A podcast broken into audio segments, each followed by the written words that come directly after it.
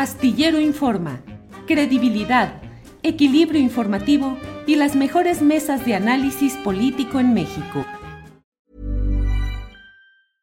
I'm Sandra, and I'm just the professional your small business was looking for. But you didn't hire me because you didn't use LinkedIn jobs. LinkedIn has professionals you can't find anywhere else, including those who aren't actively looking for a new job but might be open to the perfect role, like me. In a given month, over 70% of LinkedIn users don't visit other leading job sites. So if you're not looking on LinkedIn, you'll miss out on great candidates like Sandra. Start hiring professionals like a professional. Post your free job on linkedin.com/people today. Hey, I'm Ryan Reynolds. At Mint Mobile, we like to do the opposite of what Big Wireless does. They charge you a lot, we charge you a little. So naturally, when they announced they'd be raising their prices due to inflation, we decided to deflate our prices due to not hating you. That's right. We're cutting the price of Mint Unlimited from $30 a month to just $15 a month. Give it a try at mintmobile.com slash switch. $45 upfront for three months plus taxes and fees. Promo rate for new customers for limited time. Unlimited more than 40 gigabytes per month. Slows. Full terms at mintmobile.com.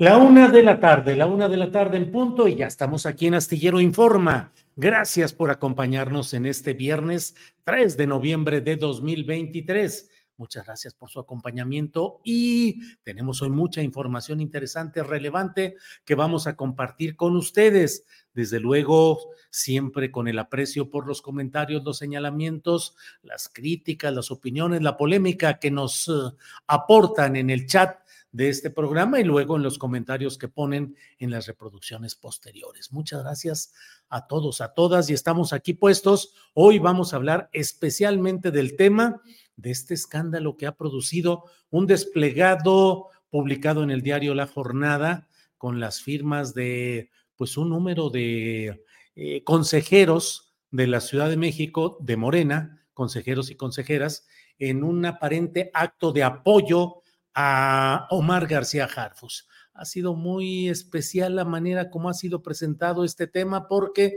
para empezar, ofrecen, dicen, con Harfus, carro completo en la Ciudad de México. Carro completo, carro completo. ¿Dónde hemos escuchado eso?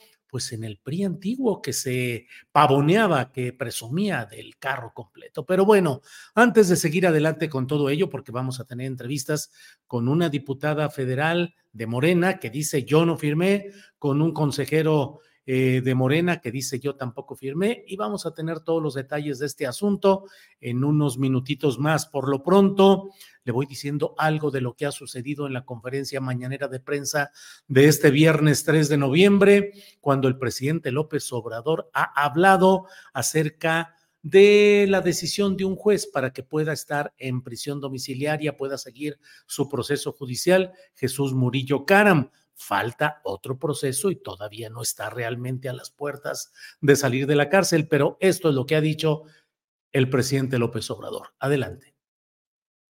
Un clásico sabadazo. Y tengo la información de que citaron a audiencia con muy poca anticipación. El juez, de acuerdo al informe que tengo, sí actuó por consigna, porque se dedicó a hablar mal de mí. Nada más estoy pidiendo formalmente la grabación. Se dedicó a decir que este, el Poder Judicial estaba por encima del Ejecutivo, que ya no era el tiempo en que los trataban con látigos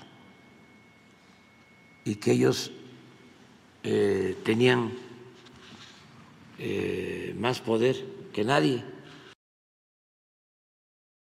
Pues esto es lo que ha dicho el presidente López Obrador sobre este tema, que como lo hemos mencionado en otras ocasiones, corresponde a un tema de legalidad. La ley establece que después de cierta edad y en ciertas condiciones de salud maltrecha, eh, pueda gestionarse como un derecho del procesado, del indiciado, el hecho de eh, aspirar a que pueda llevar su proceso en su domicilio, en este caso en el domicilio de las Lomas de Chapultepec de Jesús Murillo Caram. Pero mire, además de ello, hubo otra eh, alocución del presidente López Obrador hoy en la conferencia matutina de prensa referente a las críticas hechas por los exocupantes de los Pinos Ernesto Cedillo y Felipe Calderón en el tema del huracán, las consecuencias en Acapulco, el modelo neoliberal, la gobernabilidad. Esto dijo el presidente López Obrador. Fue lamentable y un error, creo, de nuestros opositores el querer utilizar la tragedia con fines políticos electorales. Claro que tenemos diferencias, ¿no? políticas electorales, son proyectos distintos, contrapuestos de nación. Declara el presidente Fox en contra, el presidente Cedillo, el expresidente Calderón, pues todo es entendible porque somos distintos, son dos proyectos. Ellos defendieron el modelo neoliberal, fueron parte de la política neoliberal o neoporfirista que consistió en beneficiar a los de arriba a costa del sufrimiento de la mayoría del pueblo de México. ya voy. Bien, pues eso es lo que ha dicho el presidente de la República en este tema especial. Y bueno, pues eh, le voy comentando que el propio presidente de la República hoy habló acerca de lo relacionado con Salinas Pliego. Dijo que, déjeme ver porque creo que nada más tenemos el puro eh, tuit de respuesta de él. Em, bueno, eh, déjeme decirle pues que el presidente de la República dijo hoy en su conferencia mañana de prensa que la campaña de televisión azteca contra su gobierno, contra sus políticas, obedecen al enojo, a que está enojado Ricardo Salinas Pliego por el cobro de impuestos relacionados con el grupo Azteca. Em, dijo el presidente de la República que él no puede hacer excepciones, que cuando eh, que él no puede decirle a otros grandes empresarios que paguen sus impuestos si es que no los está pagando el propio eh, Ricardo Salinas Pliego.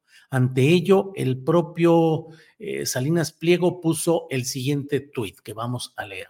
Dice, dice don Ricardo Salinas Pliego, porque así es como él se autodenomina en estos espacios de Twitter, ahora X antes Twitter, Dice, en lugar de estar culpando a los medios por mostrar la verdad, el gobierno se debería poner a trabajar. Ya vimos que echar culpas no resuelve nada y el país se sigue cayendo a pedazos. Inseguridad, salud, justicia, educación, no hay resultados. Nosotros, mientras tanto, seguimos trabajando para reabrir tiendas y apoyar a los damnificados con despensas y servicios que son necesarios. ¿Cuándo dejarán de culpar al pasado y a los demás y se pondrán a trabajar y a dar resultados? Eso es lo que pregunta eh, Ricardo Salinas Pliego. Eh, a ver, vamos viendo eh, qué es lo que ha dicho. bueno, antes de que, mm, de que avancemos en este tema de lo que ha dicho el propio presidente en este asunto de Ricardo Salinas Pliego, Déjeme iniciar nuestro análisis de lo que está pasando en el tema de este desplegado publicado hoy en el diario La Jornada. Digo, la jornada publica un, día, un, desplegado, eh, va la gente, se identifica, da el texto, eh, paga lo que cuesta una publicación en un medio de comunicación y se publica hay un responsable de esa publicación que no es la jornada, sino quien lo ha llevado ahí y lo ha publicado. No corresponde a la jornada hacer ningún tipo de precisión sobre un espacio publicitario que alguien ha puesto lo que corresponde y que por él debe responder esa persona. En fin, vamos a estar ya en todo este aspecto y por lo pronto déjeme avanzar con nuestra primera entrevista que es con David Mendoza. David Mendoza es eh, miembro del Consejo Estatal de Morena en la Ciudad de México. David Mendoza. David, buenas tardes. Tu micrófono, David, tu micrófono. Tu micrófono, por favor, David. Ahí donde está el icono. Ahí, está. ahí, mero, ahí está. Ya, estoy. Buenas tardes, Julio. A tus órdenes. Gracias, David. ¿Tú eres consejero estatal de Morena? Yo soy consejero estatal electo de Morena por el distrito 20 de Iztapalapa. ¿Antes fuiste diputado federal? Antes fui diputado federal, sí, eh, así es. Eh, David, eh, está tu nombre en el desplegado que hoy ha sido publicado con ese título de ofrecemos carro completo en la Ciudad de México con Harfuch. ¿Es tu nombre? Digo, ¿es tu, diste tu anuencia, te consultaron? ¿Qué sucede? No, no, justamente estamos ahora en la jornada hace unos minutos para establecer eh, un deslinde con toda claridad como lo establece la base sexta de la convocatoria que emitió el partido, en el que se prohíbe el uso dispensioso de recursos o de publicidad, eh, que en este caso eh, hemos venido a la jornada porque esta inserción, aunque es una inserción pagada, no aparece el nombre de quien haya ordenado esta publicación. Y por eso hemos venido en primera instancia pues a, a, a demandarle a la jornada que se hagan las precisiones y las aclaraciones pertinentes. Y por otro lado, porque está a nombre del Consejo. Y el Consejo está eh, prohibido, está impedido, eh, como órgano colegiado del partido, a opinar en favor o en contra de alguna de las personas que están compitiendo eh, para ver quién es coordinador o coordinadora de los comités de la Cuarta Transformación. David, ¿cuántas personas fueron a solicitar esa precisión? Bueno, hemos venido creo que cada quien por nuestra propia cuenta, pero yo aquí me encontré con al menos 10 consejeros, eh, entre otros la diputada Lidia Barcenas, Juan Sotelo, también del Distrito Adicional de Iztapalapa, y otros que tú sabes que el consejo es de toda la ciudad, no, no todos nos conocemos de nombre, pero habíamos cuando menos 10 personas, consejeros, que venimos a lo mismo, a solicitar que se haga esta precisión y esta aclaración, porque se está usando nuestro nombre de forma indebida. Bien, eh, si me permites y sin que cortemos la comunicación, David, déjame ir también con la diputada federal de Morena, Lidia Pérez Bárcenas, quien está ya por aquí. Lidia, buenas tardes.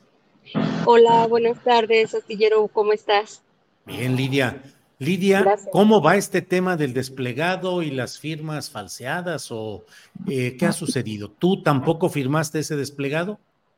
No, antes que nada te agradezco que nos des este espacio para poder aclarar. Fíjate que nos despertamos el día de hoy eh, con la noticia de que había, eh, se había publicado un desplegado en un medio tan importante como La Jornada.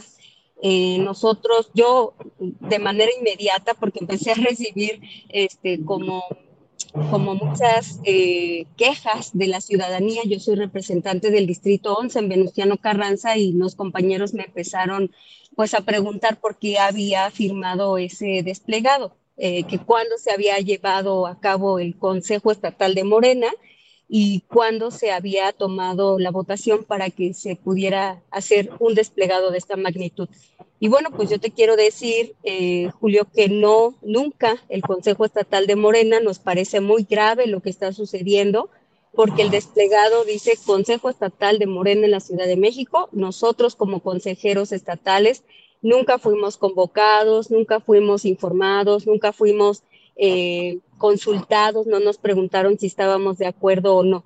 Y bueno, pues ante esa situación, muy temprano a través de mis redes sociales, yo me deslindé de la publicación. Yo dije que era falso lo que se estaba publicando, puesto que yo no había autorizado el uso de mi nombre, ni de, yo tengo otro consejero, eh, compañero Moisés Esquivel, de Venustiano Carranza también, y pues nunca se nos preguntó. Y ante esa situación, mira, te quiero enseñar, hace un momento venimos aquí al periódico La Jornada, en donde nosotros... enfoquemos el documento que nos está mostrando. Eh, aquí está, mira.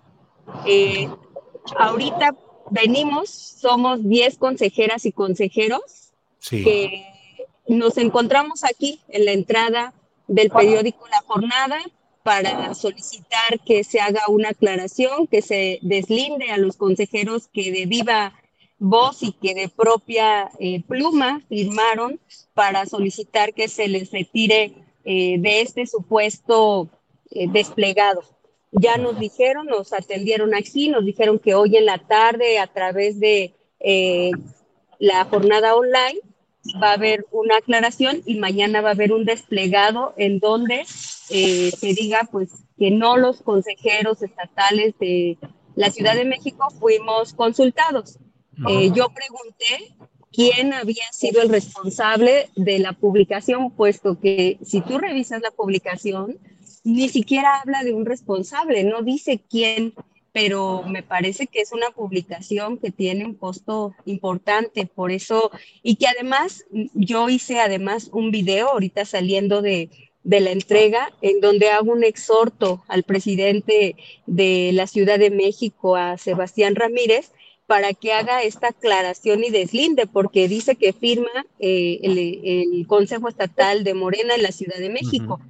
Y Tú debes de saber que hace un par de días un diputado local de otro partido eh, habló de un supuesto rompimiento si no se apoyaba la candidatura de Omar.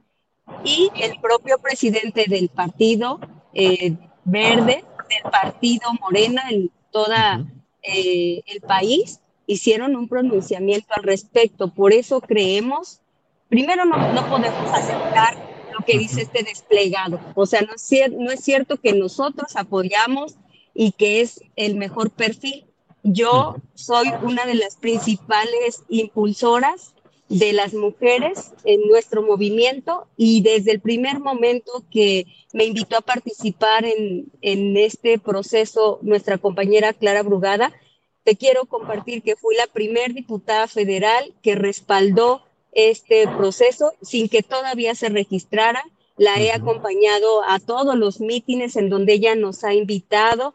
Eh, ustedes pueden ver que mis redes sociales están invadidas de la candidatura o de la postulación de nuestra compañera Clara.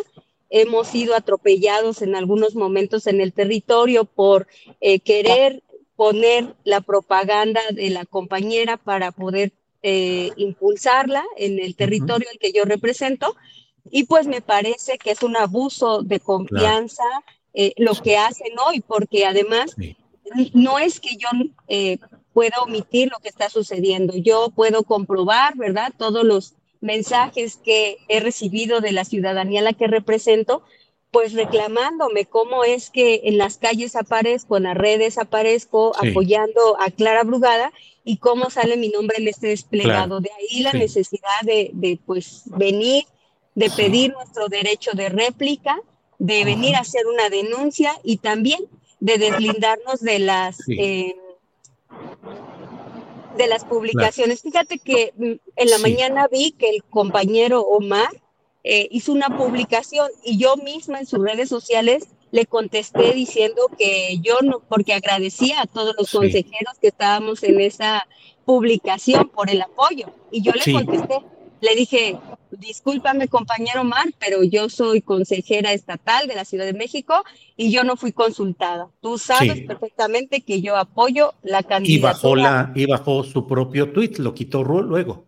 Rapidísimo, no lo podemos encontrar ahora. También otros compañeros publicaron que ahorita ya no está la publicación. Claro. Lidia, déjame pasar con David Mendoza por favor, no, no te desconectes, déjame ir adelante con él.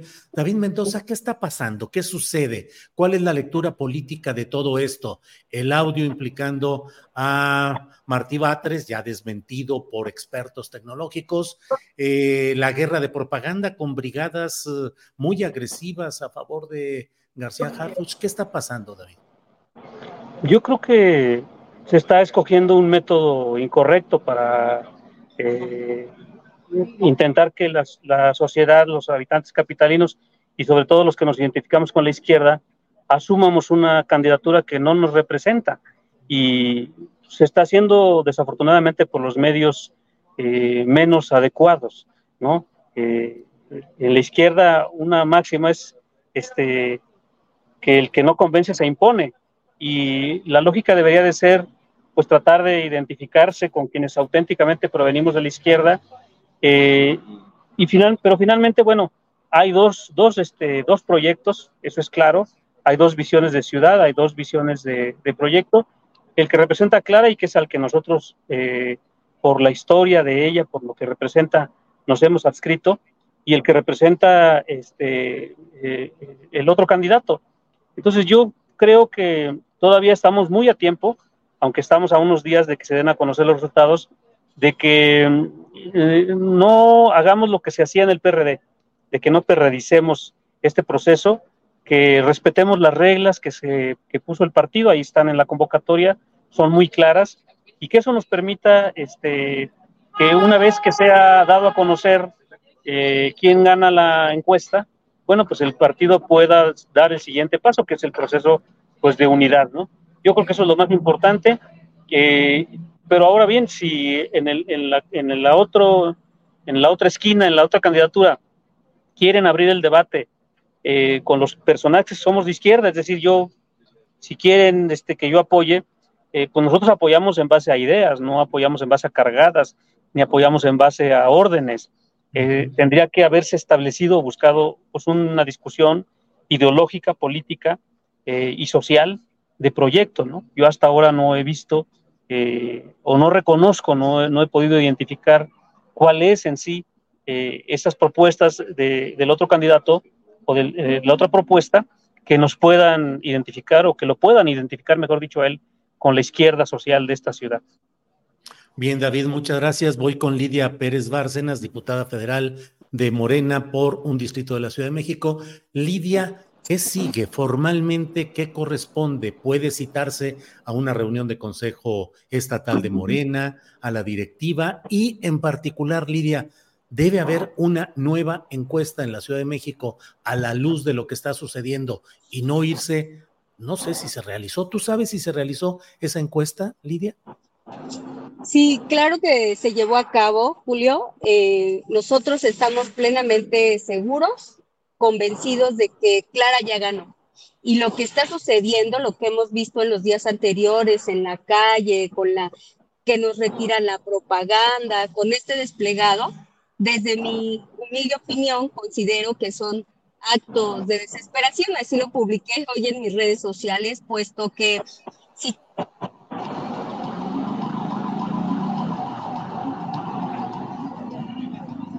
A ver, ahí se congeló la imagen. Andrés Manuel López Obrador. Nosotros tenemos otros datos. Y los datos que tenemos en las encuestas que se han hecho eh, de nuestra parte es que hay un empate técnico. Por supuesto que Clara es una mujer de izquierda, luchadora, que representa las bases, que representa el proyecto de la cuarta transformación y que en este proceso, cuando salimos a la gente, por eso es muy importante que si tú me preguntas qué es lo que sigue, es escuchar a la gente. Nosotros en la calle hemos escuchado que la compañera es el perfil que necesita Morena, es un perfil de las bases, ya sabemos que ella es una mujer ganadora. Lo único que nosotros estamos esperando de aquí al 10 de noviembre es seguimos trabajando para llegar a más eh, hogares, eh, mostrando quién es ella, enseñando quién es ella, los logros que ha tenido en la administración, en sus diferentes cargos, porque solamente se habla ahorita de, Iztapalapa, pero ella fue diputada local, fue diputada federal y además fue diputada constituyente. La constitución de la Ciudad de México también fue construida por ella. Sí, Lidia, y en este esquema en el que estamos hablando, ¿qué pasará si finalmente sale García Jarfus? ¿A apoyarlo? va a ser Clara Brugada. sí, por eso, pero, pero una alternativa podría ser que fuera García Harfus, si no, no habría encuesta. ¿Qué vas a hacer tú si sale García Harfus? No va a salir García Harfus, Julio, va a ser Clara Brugada. Estamos plenamente convencidos de que será ella y estaremos apoyando el proyecto de la cuarta transformación aquí en la Ciudad de México. Bueno, ya veremos. Lidia, te agradezco mucho. Déjame ir ya para cerrar con David Mendoza. David, eh, finalmente, ¿qué hacer? eh, apoyar a García Harfus si es que es el electo o el designado por estas encuestas? Bueno, yo, yo creo que hay que esperar a que se dé el resultado. Nosotros tenemos no solo la convicción, sino la certeza eh, de que la encuesta va a favorecer a Clara. También tenemos la convicción y la certeza de que eh, por los términos de competitividad y por lo que representa Clara en la Ciudad de México, es la segunda candidata más competitiva y, tendrá que ser también eh, en las reglas del partido. en, en, cuanto al tema de género, pues obviamente ella también será electa como la coordinadora por ambos, este, por ambas vías, por la vía de la encuesta, porque estamos la, es una encuesta que ya ya se llevó a cabo y de acuerdo a los datos que nosotros tenemos, pues es una encuesta muy cerrada, efectivamente, pero en la que Clara tiene una ventaja y eh, ella será. Ahora bien. David, pero si no es ella, porque no, pues, no es una palabra definitiva, Clara, por eso hay encuesta, ¿apoyaría a Harfuch? Clara eh, y todos los que estamos alrededor de ella somos demócratas. Y nuestra historia, la historia de nuestra presión política electoral en la ciudad, da cuenta de ello. Hemos ganado, hemos perdido y siempre hemos cumplido este, con las reglas de la, de la democracia eh, en general y particularmente de la, de la democracia de una militancia. Y ¿Me quiere decir que sí apoyarán a Harfus, David? Pues quiere decir que tendremos que hacer lo que, lo que tengamos que hacer en el momento que lo tengamos que hacer. Pero en este momento lo que, lo que nuestra convicción nos dicta es que estamos apoyando a Clara. Una vez que esto se resuelva eh, y que nosotros, como ya lo dije, tenemos esa convicción, como demócratas de la ciudad, como gente acostumbrada a ganar o a perder, pues nos tocará jugar el papel que nos toque jugar, pero siempre encabezados por Clara, porque finalmente quien, quien nos une y quien nos agrupa, pues es ella. Y yo tengo la seguridad de que, porque la conozco de hace muchos años, de que ella siempre ha respetado las reglas en todas las competencias en las que yo la he visto participar. Muy bien, pues muchas gracias. Lidia Pérez Bárcenas, muchas gracias por esta oportunidad y esperemos a ver qué deciden las encuestas en este tema. Gracias, Lidia. Gracias, Julio. Cuídate. Gracias a toda tu audiencia por este espacio y por permitirnos aclarar. Solamente, si me permites, decirte, Clara Brugada es la mujer más competitiva en todo el país, hablando proporcionalmente eh, de la gente. Muchas gracias. Gracias, Lidia. Al contrario, David Mendoza, gracias. Buenas tardes. Muchas gracias, Julio. Buenas tardes. Hasta luego. Gracias. Hasta, pronto. Bien, pues está este tema aquí. Eh, uh, uh, um, bien, pues vamos a tener más información en un ratito más de todo este tema. Mire, nuestro compañero Juan Becerra Costa anda en Acapulco, ha estado muy atento allá a todo lo que va sucediendo, pero eh, nos va a dar hoy un reporte de lo que él ha estado viendo por allá. Antes de ello, déjeme ponerle este eh, tweet que colocó em, eh, en, en, su cuenta referente al tema de cuántos consejeros son los que se han ido retirando. Esto es lo que publicó Hernán Gómez en su cuenta de Twitter. Por favor. Dice sorprendente, esta es la lista de 15 consejeros de Morena Ciudad de México cuya identidad fue usurpada por gente afín a Omar Harfuch en el desplegado que se divulgó el día de hoy en la jornada. Todos son pro Clara Brugada. A ellos se suma Nenulo, es decir, Néstor Núñez, quien no es pro Clara, pero no fue consultado y se deslindó en este tuit. Lo que vamos viendo ahí son los nombres de de estos consejeros de Morena que no, que no firmaron ese desplegado, Antonio Paniagua, Carlos Morales, Marisol Quintero, Michelle Andrea, eh, Rosa, Michelle Andrea Aquino Rivera, Rosa María Azucena Narváez Hernández, Paola Carmen Parrilla Velázquez, Cintia Angélica Ramírez Pérez, Víctor Manuel Gutiérrez Hernández, Carolina Campos Santana, David Mendoza Arellano, Juan Manuel Sotelo Pérez, Sebastián Guzmán Argüello, Juan Moisés Esquivel Ortega, Lidia Pérez Bárcenas y Fabiola Cordero Rebollo. Son 15, 15 miembros del Consejo de Morena que no fueron consultados y cuyo nombre fue eh, asentado en este tan peculiar y tan polémico desplegado, en el cual, entre otros de los nombres eh, eh, pues conocidos, está el nombre, está René Bejarano, uno de los firmantes en el desplegado, René Bejarano, eh, su esposa Dolores Padierna, eh, Armando Quintero, que es alcalde, Em, está el secretario de Finanzas del Comité Nacional de Morena, es decir, el que maneja los dineros, haciendo, según este desplegado, propaganda a favor de García Harfuch. Están otros personajes, está Rigoberto Salgado, que es secretario en funciones del gobierno de la Ciudad de México. Eh, son algunos de los nombres que hemos visto por ahí, pero pues muy peculiar todo este tema. Eh, iremos eh, comentando lo que vayamos sabiendo sobre él, porque desde mi punto de vista, desde el título, desde la mención de que, bueno, de eso hablaremos en un rato más cuando hagamos algún comentario editorial de esto de prometer carro completo, carro completo. Recuerda usted que era uno de los temas del partido aplanadora que ganaba carro completo, ganaba todas, de todas, todas, y dejaba algunas migajas plurinominales de representación proporcional a la oposición. Y ahora estos consejeros de Morena en la Ciudad de México ofrecen o chantajean o qué es lo que hacen cuando dicen con Harfus carro completo en la Ciudad de México. Bueno, vamos a seguir adelante con toda esta información. Eh, vamos a tener también en un ratito más eh, la información referente a una reunión que tuvo hoy Clara Brugada con eh, representantes de medios de comunicación. La convocaron desde ayer. Eh, no estaba todavía el desplegado, al menos no se sabía de él. Desde ayer en la tarde empezaron a convocar a esta reunión, nos invitaron y estuvieron ahí eh, Juan José Rodríguez, Juanjo en la cámara y el micrófono y estuvo nuestro compañero Luis Fernando Salas. Nos van a tener en un ratito más, nos van a tener el reporte de qué es lo que sucedió.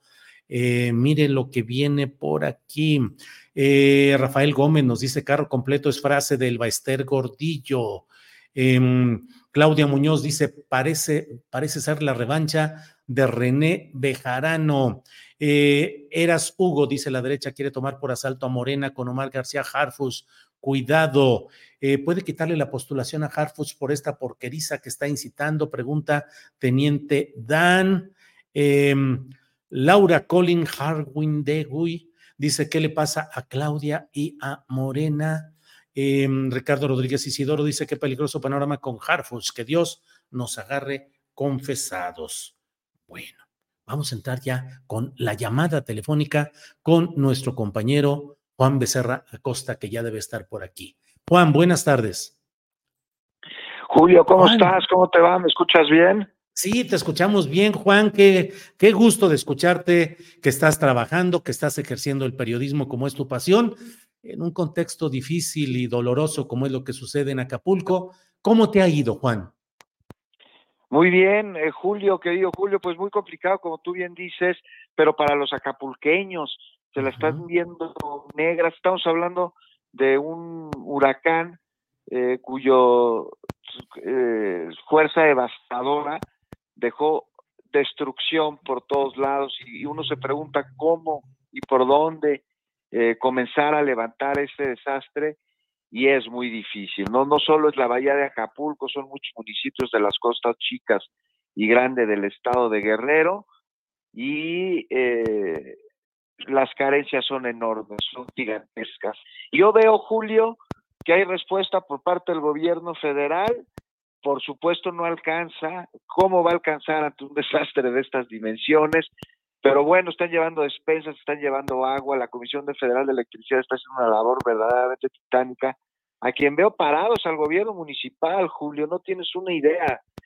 Basura en las calles, eh, a más no poder, no levantan los escombros, eh, si hay servicios médicos es por parte del ejército mexicano o de la marina, eh, y los, los pobladores están sufriendo todavía la destrucción del huracán Otis a través de sus secuelas, ¿no? Ya presentó el presidente de la República un plan de reconstrucción para Acapulco, pero para que esta reconstrucción pueda darse lo más pronto posible, tienen que detener la destrucción que las secuelas de Otis sigue causando de índole médica, Julio, no hay no hay este, no hay medicinas, no hay medicinas, hay pacientes diabéticos, pacientes oncológicos, eh, hipertensos, pacientes cardíacos, pero no solo eso, hay niños corriendo descalzos en una zona llena de alacranes, además muy ponzoñosos, no hay antihistamínicos, deja tú el alacranín, este suero para atender el piquete alacrán, que por cierto es,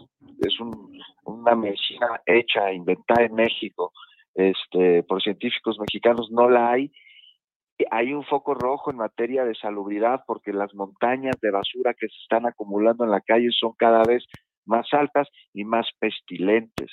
El olor, ese es lo de menos en última de las instancias, la propagación de infecciones en vías respiratorias, gastrointestinales, en los ojos, es, es ya un común denominador eh, en Acapulco, en donde pues todavía no llega el suministro de energía eléctrica a todas las zonas, vemos en parte baja, parte media y parte de la vía todavía eh, eh, zonas en las que no llega el suministro de energía eléctrica y esto abona la desinformación que hay en los pobladores de Acapulco, en donde sí se están dando apoyos, sí se está dando ayuda, sí hay atención, pero pues no saben los acapulqueños dónde, cómo, cuándo y dónde, Julio.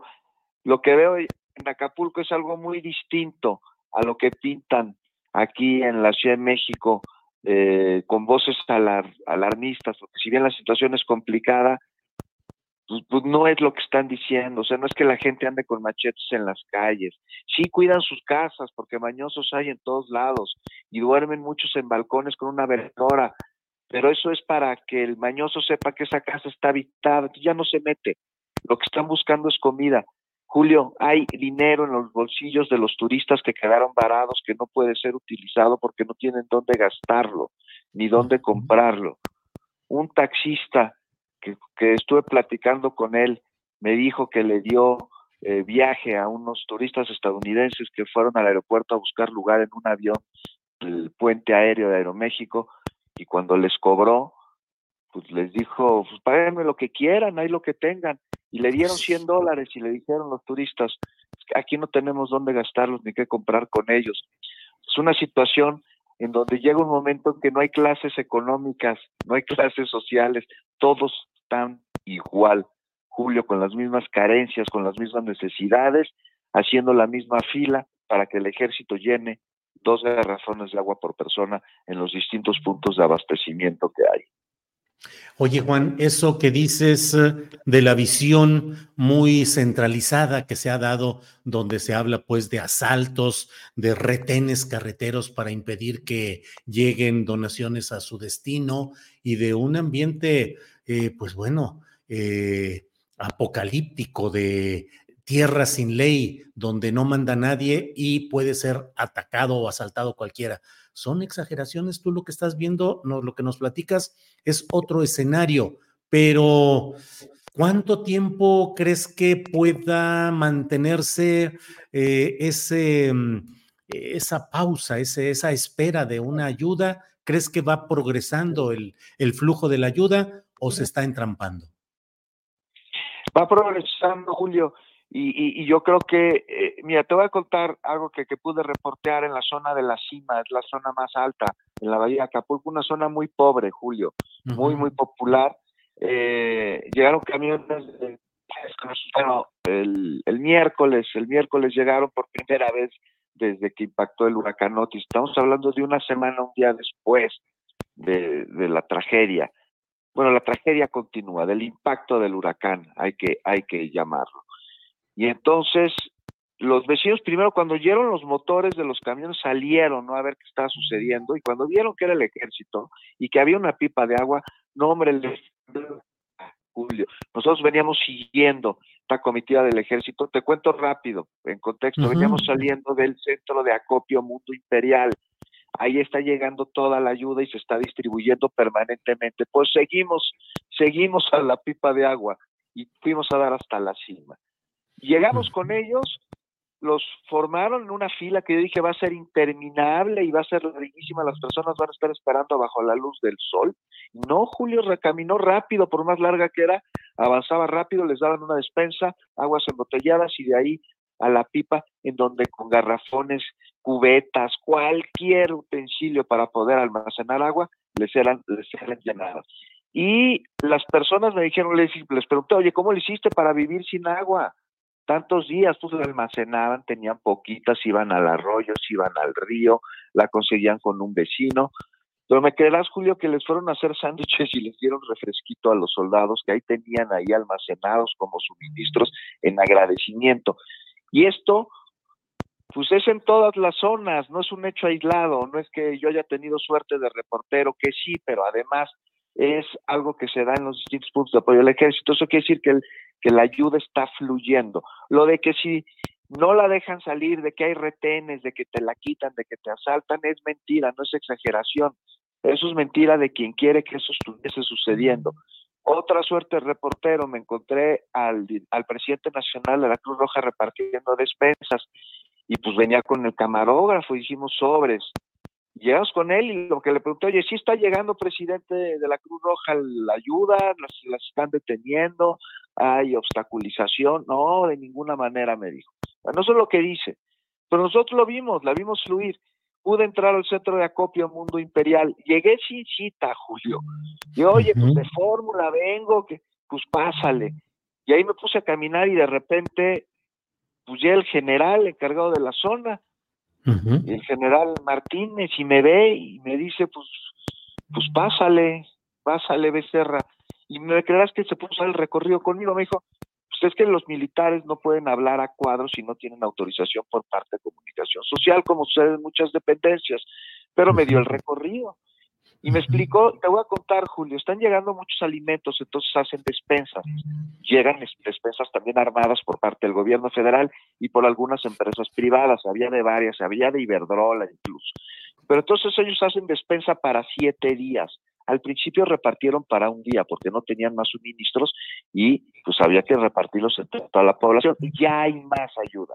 Entonces las despensas son de siete días por dos motivos principales. Uno, para que el ejército no tenga que estar regresando al mismo lugar a estar llevando comida y pueda concentrarse en otras operaciones. Y dos, pues para una familia no es lo mismo tener comida para uno o dos días que tener para siete.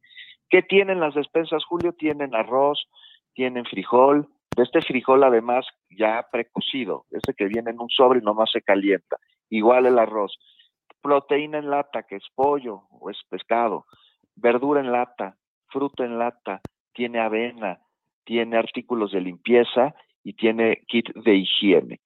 Aguas, muchísimas. Sueros también. A partir de la próxima semana van a estar repartiendo lavadoras y estufas. Ahorita no, Julio, porque no hay luz. ¿De qué sirve que les vayan a llevar un refrigerador? No hay luz. Mm. Y están saliendo, saliendo, saliendo. En un día y medio habían repartido casi 170 mil litros de agua y habían repartido casi 20 mil despensas. La meta para hoy es que fueran 40 mil despensas. Ya están llegando. Se tardaron en llegar a algunos lados, sí, mucho, una semana te digo, pero ya están llegando. Otra mentira que no les avisaron. A donde he ido, Julio, y les he preguntado, ¿les avisaron Dice, sí nos avisaron y no les creímos o nos confiamos y bueno, tampoco sabíamos de cuánto iba a ser la intensidad, pero que nos dijeron que venía un huracán, sí nos avisaron que venía un huracán, eh, sí nos dijeron, pero pues, nos confiamos, es lo que todas las personas me han pues comentado. En la bahía, afuera de la bahía, hacia pie de la cuesta, hacia la colonia Bonfil, que es una colonia muy popular, que está saliendo de la bahía, pasando ya mucho después de Punta Diamante, Julio. Entonces la situación complicada, sí, Acapulco está en pie, dijeron el otro día, escuché por ahí mentira, Acapulco no está en pie, está en pie de lucha, pero para que esté en pie van a faltar semanas, meses, años, Julio, va a faltar más de un año, dos años, ponle, si es que este plan de reconstrucción avanza pronto. Y para que avance pronto necesita detenerse la destrucción que las secuelas del huracán siguen causando en la población, querido Julio. Híjole, pues eh, como siempre, muy agradecidos de tu amabilidad, de compartir con nosotros tu experiencia, tu vivencia, en los testimonios como periodista. Cierro muy rápidamente solo preguntándote, Juan Becerra Costa, tú en lo personal, ¿qué has experimentado, qué has sentido, qué has aprendido ahí en esta tan especial cobertura? Cuando lo dijera, Julio, te lo voy a contar es tan la rapidez de estar moviéndose de un lado a otro, de estar reportando, estar moviéndose sin bañarnos, sin comer, nada, no da tiempo, Julio. No sé, ahí tienes las puertas de la percepción bien abiertas cuando suceden este tipo de cosas. Te puedo decir una cosa, la gente de Acapulco es buena, es buena. Habrá maña, como en todos lados, sí, sin duda alguna. La gente de Acapulco es gente solidaria, es buena. Vimos todo este asunto de la rapiña inmediatamente después del huracán. Bueno, pero vimos a pobres, a ricos, a fifís, a no fifís, todos con la misma necesidad. Esto de la rapiña tiene que analizarse de una perspectiva eh, de un fenómeno de psicología social. No tiene que ver necesariamente con un asunto de crimen organizado, de delincuencia. Julio, es un asunto en el que la gente de Acapulco, tú los ves que traen dos despensas, cuando nada más dan una persona, una, porque se la están llevando a, una persona adulta mayor que no puede caminar en la subida empinada. Y, y, y, si los ves con dos despensas es por eso. Y, y, bueno, pues, pues, pues te quedas con la enorme necesidad que hay por parte de la población y cómo tiene que salir a arreglárselas con la paralización de, de, la, de la autoridad municipal y me quedo además pues con la labor del ejército mexicano. Es impresionante, Julio, en labores humanitarias, cómo ha respondido con qué empatía a la población y cómo le responde la población en ellos. La tropa es pueblo, me dijo una señora que les estaba dando ahí refresco, refresco a la tropa. No sé, Julio, todo está muy fresco ahorita, sí, de manera personal no he tenido tiempo de detenerme, pero cuando, cuando suceda, te lo prometo que te lo comparto. Ya platicaremos, Juan Becerra Costa. Apreciamos mucho tu trabajo, apreciamos mucho que estés con nosotros y te enviamos un abrazo y un saludo afectuoso. Gracias, Juan. Abrazo, Julio. Igual, que sigas adelante. Bien, pues ha sido el reporte de Juan Becerra Costa, que ha pasado ya varios días reporteando en directo desde Acapulco. Eh, ya sabe usted que Juan Becerra Costa tiene espacios radiofónicos en Radio Fórmula, donde con mucha precisión, honestidad y profesionalismo hace entrevistas, da información y está presente en lo que sucede allá en Acapulco. Bien, pues vamos a estar atentos a lo que viene y antes de que mm, pasemos a la parte del reporte respecto a lo que sucedió hoy en la conferencia o en la plática que tuvo Clara Brugada con reporteros, donde estuvo nuestro compañero Luis Fernando Salas y nuestro compañero Juan José Rodríguez. Juanjo, eh, déjenme compartir con ustedes este mm, video de lo que dijo hoy el presidente de la República respecto a Televisión Azteca y Ricardo Salinas Pliego. Adelante, por favor. No es que les preocupe la situación de la gente damnificada de Acapulco, sino tienen problemas con nosotros y ni siquiera este, a la torre, sino a ese Ricardo Salinas, el que tiene diferencias con nosotros, que es además natural que pensemos distintos. Él sostiene que eh, es injusto lo que se está haciendo. Ha pasado por varias instancias legales. Entonces, cuando me plantea el caso, le digo que se haga una revisión en el SAT para que todo aquello que no se justifique como una especie de auditoría, eh, se deseche. Y si en efecto se demuestra de que hay eh, esta falta de pago en los impuestos, pues que se asuma que nosotros no podemos condonar impuestos a nadie. Eso es lo que ha dicho el presidente de la República en este tema, que de verdad, bueno, pues es una ocasión en la cual el presidente de la República precisa el tema y la circunstancia específica de lo que está pasando en relación, pues con esta intensa campaña de eh, críticas al gobierno de la República, que desde luego que eh, nadie puede negar la legitimidad del ejercicio periodístico con crítica a lo que se considera inconveniente, pero en este caso el presidente de la República menciona lo que mucho se ha hablado, que todo lo que hoy está sucediendo pues es un enojo y una campaña de presión mediática en relación con los impuestos que el grupo azteca eh, a, mantiene durante un largo litigio, un largo litigio en el cual pues poderes van, poderes vienen, presidentes van, presidentes vienen y se mantiene ese, esa, ese litigio de larga duración. Entonces, bueno, pues estaremos eh, viendo exactamente qué es lo que sucede. Por otra parte, le voy diciendo em, eh, que tenemos eh, ya, entre otros temas, mm, bueno, ya es que vamos a hablar del tema del, del desplegado de García Harfuch y de otros asuntos un poquitito más adelante. Pero, mientras tanto, déjeme ir viendo por aquí. Eh, eh, dice Hugo AP, los bancos roban y se dice es que tengo que cobrar por el servicio. Y cuando nosotros tomamos algo ahí, sí, págalo. Qué pinches corruptos, dice Hugo AP. Em, bueno, pues sí. Em, eh, Rafael Navarro Mora dice, todavía están revisando en el caso de Televisión Azteca o del Grupo Azteca, ya era para que estuviera pagando. Eh, Eric Ramírez dice, Salinas Pliego no se conformó con el regalo que AMLO le dio de Fertinal. Vaya que hay ahí mucho que hablar en ese tema de Fertinal y de pues los negocios que ha mantenido eh, Ricardo Salinas Pliego. Eh, Manuel Chavarría dice, boicota TV Azteca de Ricardo Salinas Pliego, un asco de empresario. Bueno, pues estos son algunos de los temas que tenemos en este día. Déjeme ir comentando con usted. Em, eh, ni el doctor muerte ni Robocop. Brugada es la buena, dice Mr. Guzmán. En reporte índigo hay buen noticiero de una a tres, dice Manuel Chavarría. Manuel, pues adelante con un buen noticiero. Ahí en reporte índigo, donde hay un buen noticiero de una a tres de la tarde. Tiene años que no veo Telerisa ni TV Apesta. Bueno, eh, pues vamos a seguir adelante, vamos a dejar para más tarde, para después, híjole, eh, vamos a tener eh, la mesa del más allá, luego las recomendaciones de fin de semana, pero le tendremos la información relacionada con esa mm, reunión de Clara Brugada con reporteros en este día.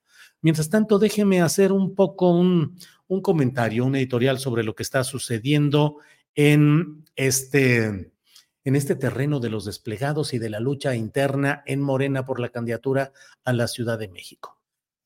Este es mi punto de vista sobre el tema de la fase en la cual va avanzando la competencia interna por la candidatura de Morena a la jefatura de gobierno de la Ciudad de México. Eh, hoy, este viernes 3 de noviembre, hubo mucha ebullición, hubo mucho jaleo político y demás porque mm, se, ha, eh, se publicó un desplegado en el cual con evidentes fallas operativas y con un desconocimiento de las redes, las relaciones, los grupos de Morena, de la 4T en la Ciudad de México, pues se publicó un desplegado en el cual ya 15 de los ah, inscritos en esa lista dijeron, a mí ni siquiera me consultaron, pero eso no es solamente lo más llamativo, sino el hecho de recurrir a este tipo de tretas que buscan dar el descontón mediático diciendo, no hablo del hecho de que la jornada lo haya publicado. La jornada es un medio que, como otros más, eh, reciben publicaciones o solicitudes de publicación de, cuya autenticidad no es responsable el medio. Para eso hay un responsable de la publicación, que es quien tiene la responsabilidad jurídica de lo que ahí se publica. Entonces, aquí el punto está, ¿a quién se le ocurrió?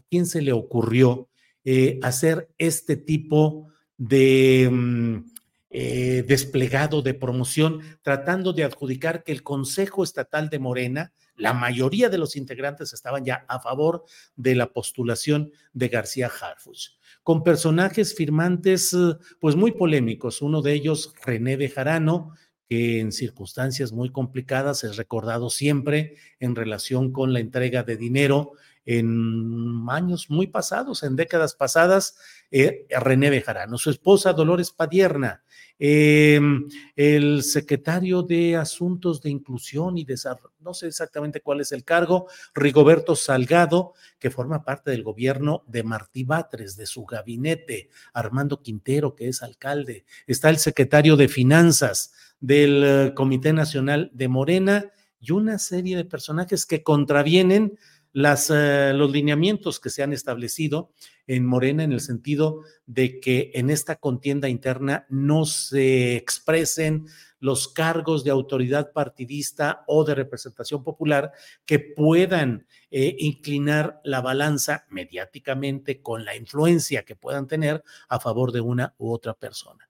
Entonces, todo ello eh, me parece a mí que implica o significa una parte de una estrategia marrullera, diría yo, de gandallismo político, de pretender aparentar lo que no es, de usar nombres, incluso desconociendo cuáles son los mecanismos que hay ahí. En fin, ya iremos viendo todo lo que a este eh, em, propósito eh, implica. Por lo pronto, atentos al desenlace de esta contienda interna de Morena en la Ciudad de México, pero también en otros estados. Bien, tenemos ya disponible, ya está el video en el cual eh, nuestros compañeros de Astillero Informa cubrieron la información hoy de esta reunión de Clara Brugada con periodistas. Adelante, por favor.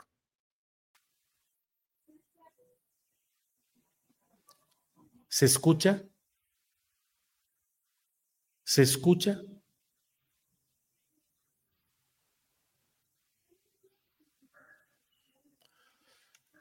Bien, bien, no se escucha.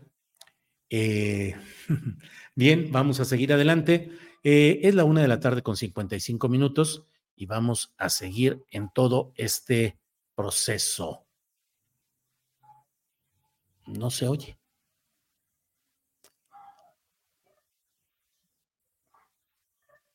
¿Mm? No se escucha. Quitemos, quitemos la, la, referencia.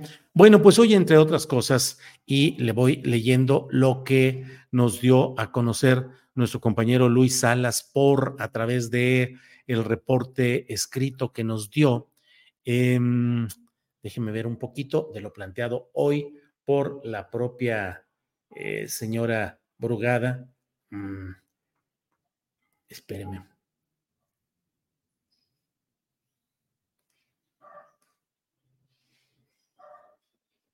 Bien, el propio Luis Fernando Salas nos envió una serie de eh, consideraciones de adelanto y nos dijo que sobre el desplegado del supuesto apoyo de consejeros estatales a Omar García Harfuch y el comentario de la diputada Lidia Pérez, entre otros, sobre una campaña sucia, Clara Brugada afirmó que sí hay una campaña sucia, pero no por alguien dentro del partido, sino del Frente Amplio para tratar de dividirlos. También dijo que respalda la propuesta de Hugo López Gatel en cuanto a hacer una nueva encuesta, argumentando que efectivamente día con día cambia la percepción social sobre las y los precandidatos. Eh, en fin, ahí tenemos todo esto y eh, déjeme ir a un pequeñito, a una cortinilla de continuamos y regresamos en unos uh, minutitos es decir, regreso en pocos segundos y luego tendremos la mesa del más allá. Vamos adelante.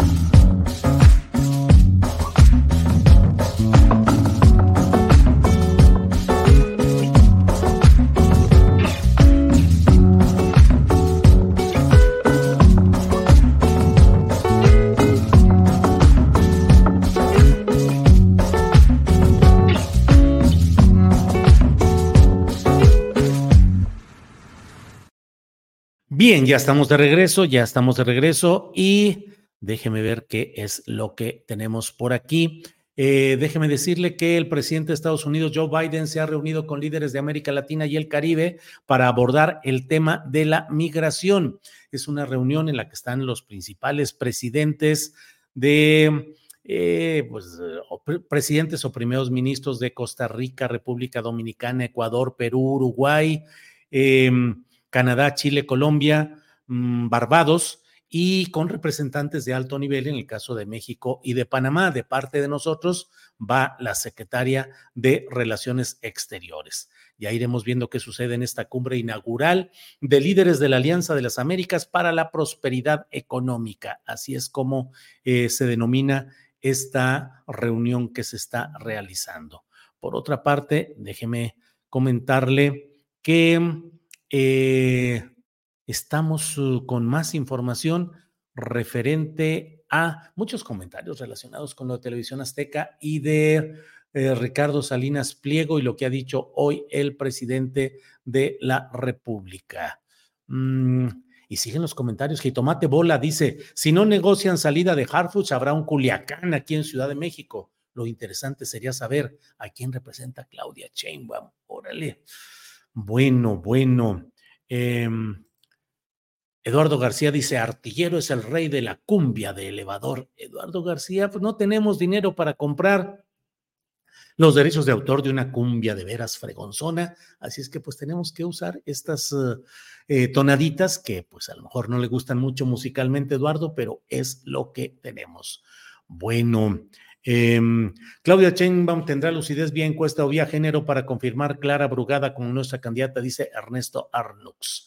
Bueno, pues vamos adelante. Tenemos una cortinilla para presentar nuestra mesa del más allá y entramos de inmediato con nuestros compañeros. Adelante, por favor.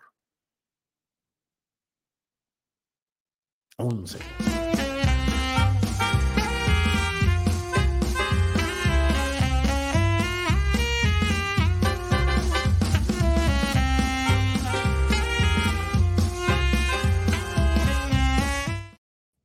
Dos de la tarde y ya estamos aquí en la mesa.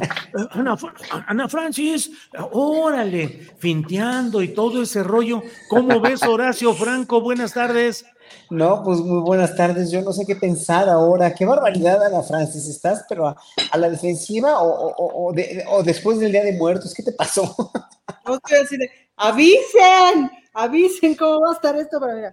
Es Así está Ana Francis con, con todos así, con jabs y rectos y gancho al hígado y todo eso. Lo bueno del box, Julio, es que tiene reglas. Ajá. Tiene reglas. Entonces, si tú estás boxeando y no das una patada, digamos, estás dentro de las reglas. Pues si das una patada, te van a correr del ring. Ah, ¿qué, dice tu, ¿qué, dice tu, sudadera? I love, ¿Qué dice? No, no sé. ah, mira.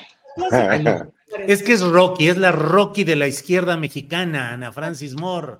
Fernando Rivera Calderón. Ya uno no sabe, Julio, ya uno no sabe, pero ya, ya. No, no, no, síguele, se ven muy chidos los guantes. Déjatelos, déjatelos. Sí, pero es que no puedo agarrar mi agüita. Ah. Fernando Rivera Calderón, buenas tardes. Buenas tardes, queridos amigues, amigos, amiguis. Pues este, yo siempre sorprendido con Ana Francis, que que bueno, me, da gusto que se ponga los guantes. Yo la verdad, este, prefiero jugar de público ahí. Yo, yo soy un ser pacífico. Yo me estaba comiendo mi pancito de muerto muy tranquilo cuando veo, cuando veo a la señora llegar con, la defensa bien puesta y sí, sí se saca uno de onda, sí me asusté, la verdad. Oye, Fernando, ¿y qué pan de muerto? ¿El tradicional? Porque ahora hay pan de muerto de chocolate, relleno con nata. ¿Cuántas variedades hay? Un montonal del pan de muerto, Fernando. Fíjate que en mi gusto por el pan de muerto, ahí sí soy bien panista, bien conservador, mm. bien, me gusta el, el, tradicional. Clásico. Como Dios manda. Sí, sí, sí, sí. Como, como, el panista que vive en mí se, restringe a la cosa del pan. Y ahí sí soy. al contrario, Fernando, yo te diría que no es de panista, al contrario, es de radical, es decir, de volver a la raíz. El pan de muerto es como Dios manda, ya todas las payasadas, perdón, pero ahí sí soy también como mi tía. El pan de muerto, sí, Fernando. A mí, a mí me decía mi papá que, es de muy mala educación sopearlo, pero también hay que decir que a veces la educación, pues como que pasa a segundo plano, ¿no? Porque por, la sabrosura de la vida. Eso. Horacio Franco, ¿tú cómo estás? ¿Qué tipo de pan prefieres en pan de muerto o no comes? A veces dicen que el pan de muerto es un pretexto nomás para comer los puñados de azúcar que no nos atrevemos a comer directamente, Horacio. El pan de muerto y la rosca de reyes, antes de que me volviera intolerante al trigo, eran mi perdición. De veras, me fascinaban, sobre todo los huesitos del pan, los duritos así del pan de muerto. el tradicional. Y la rosca de reyes tradicional igual, porque ahora le ponen quesos adentro y le ponen mil madres adentro. Pero como yo me volví intolerante hace muchos años al trigo, sobre todo al trigo, al trigo en, en, América, fíjense, el, trigo en América tiene una cuestión, sobre todo en, no sé si en México y Estados Unidos nada más, pero tiene una cuestión de, proces, de procesamiento que lo hace muy, eh, a mí me cae muy agresivo. Cuando vas a, lugares donde hacen panes como de masa madre incluso y hacen harinas no tan procesadas, en Europa, por ejemplo, en las panaderías en Alemania o en Holanda, nunca me ha caído pesado el pan. Y ahora en México me cae muy mal y en Estados Unidos peor, así se me inflama el estómago y de veras no lo soporto. Es por el procesamiento de las harinas, hay un proceso así. Aquí nos nos ha tocado en América, de veras, lo peor de la industria alimentaria, que no dejan en otros, este, en otros países ocurrir. En Europa, eh, eh, los países han puesto reglas, muchas reglas, a la cuestión del procesamiento de las comidas. Digo, no, no, no es que, no es que este, las compañías alemanas o, o estas, este, la holandesa, ¿cómo se llama? Esta, bueno, todas las, las eh, que nos traen, Swan, Swanenberg, eh, no procesen las salchichas de una manera muy mezquina, pero, o sea, muy, muy procesada mal químicamente, que te dan cáncer, que está, que está ya este, demostrado, pero pues antes comíamos mejor, la verdad. ¿eh? O sea, la, verdad es que antes comíamos mejor. Sí, sí, sí, así es. Em, eh, la peleadora estrella Ana Francis Moore, campeona de, de, artes mixtas marciales, nos va a decir cómo va la pelea. Fíjate, ni siquiera hay que detallar nada, es la pelea. ¿Quién va dando golpes bajos? ¿Quién está respetando las reglas? ¿Cómo van las cosas? Pelea. Ana Francis, platícanos. Vamos bien, vamos bien, le reportamos a la prensa, vamos bien, vamos bien, estamos en un claro empate técnico. De hecho, si me apuran y pasando este fin de semana, seguramente ya estaríamos un par de puntitos arriba porque eso marca la tendencia. Vamos bien, compañeros, vamos bien. Estamos solicitando a la dirigencia, digamos, a los del Consejo Mundial de Boxeo, que por favor no se vayan, les vaya a hacer bolas el engrudo con las reglas que nos respeten el 5-4 de género, porque ya vieron que Movimiento Ciudadano, los progresistas del Movimiento Ciudadano, eso sí son progres buena ondita, Julio. Muy buena ondita, muy buena ondita. radical revolucionario. Estos son los progres buena ondita de sexta, y ahora quieren echar para atrás del 5-4 de... Y el género y a Patricia Mercado ya se la pasaron por el arco del triunfo y en fin, casi no estoy enojada por eso. Entonces, vamos bien, compañeros, vamos bien, nada más es que no nos vayan a hacer que la Virgen de habla con el, con el 5-4 y que el fuego, el fuego que nos está llegando, hay que verificar que no sea fuego amigo, porque si es fuego amigo, que manchados, que manchados. Eh, pero yo espero que no sea fuego amigo. Este, ya, vamos bien, Julio, vamos bien, seguimos avanzando. Órale, tiene buen rolling, tiene buen movimiento de cintura, buena defensa, todo. Órale, Ana Francis, cabeceo, toda la cosa, muy bien. Fernando Rivera Calderón, ¿cómo ves el tema de la pelea? ¿Cómo ves el desplegado que hoy ha causado una serie de eh, desmentidos, deslindes? Y bueno, pues ahí el tema, el título de hoy del desplegado de quienes dicen con Harfush garantizamos o algo así, garantía de carro completo en la Ciudad de México, Fernando Rivera, el carro completo, aquel que se hablaba en el prismo, que era de todas, todas. ¿Cómo oh, ves?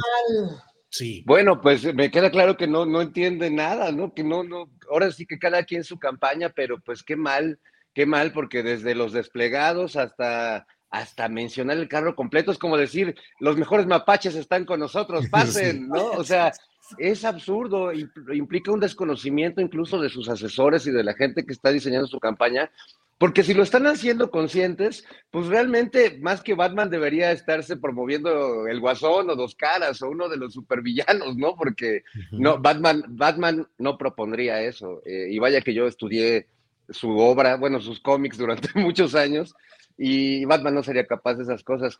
Pero bueno, me, me llama la atención esto que dice Ana de estos conceptos ya del 5-4, este, y luego el plan C que ya se volvió, ya viste Julio, ya el plan C ya es el plan doble C.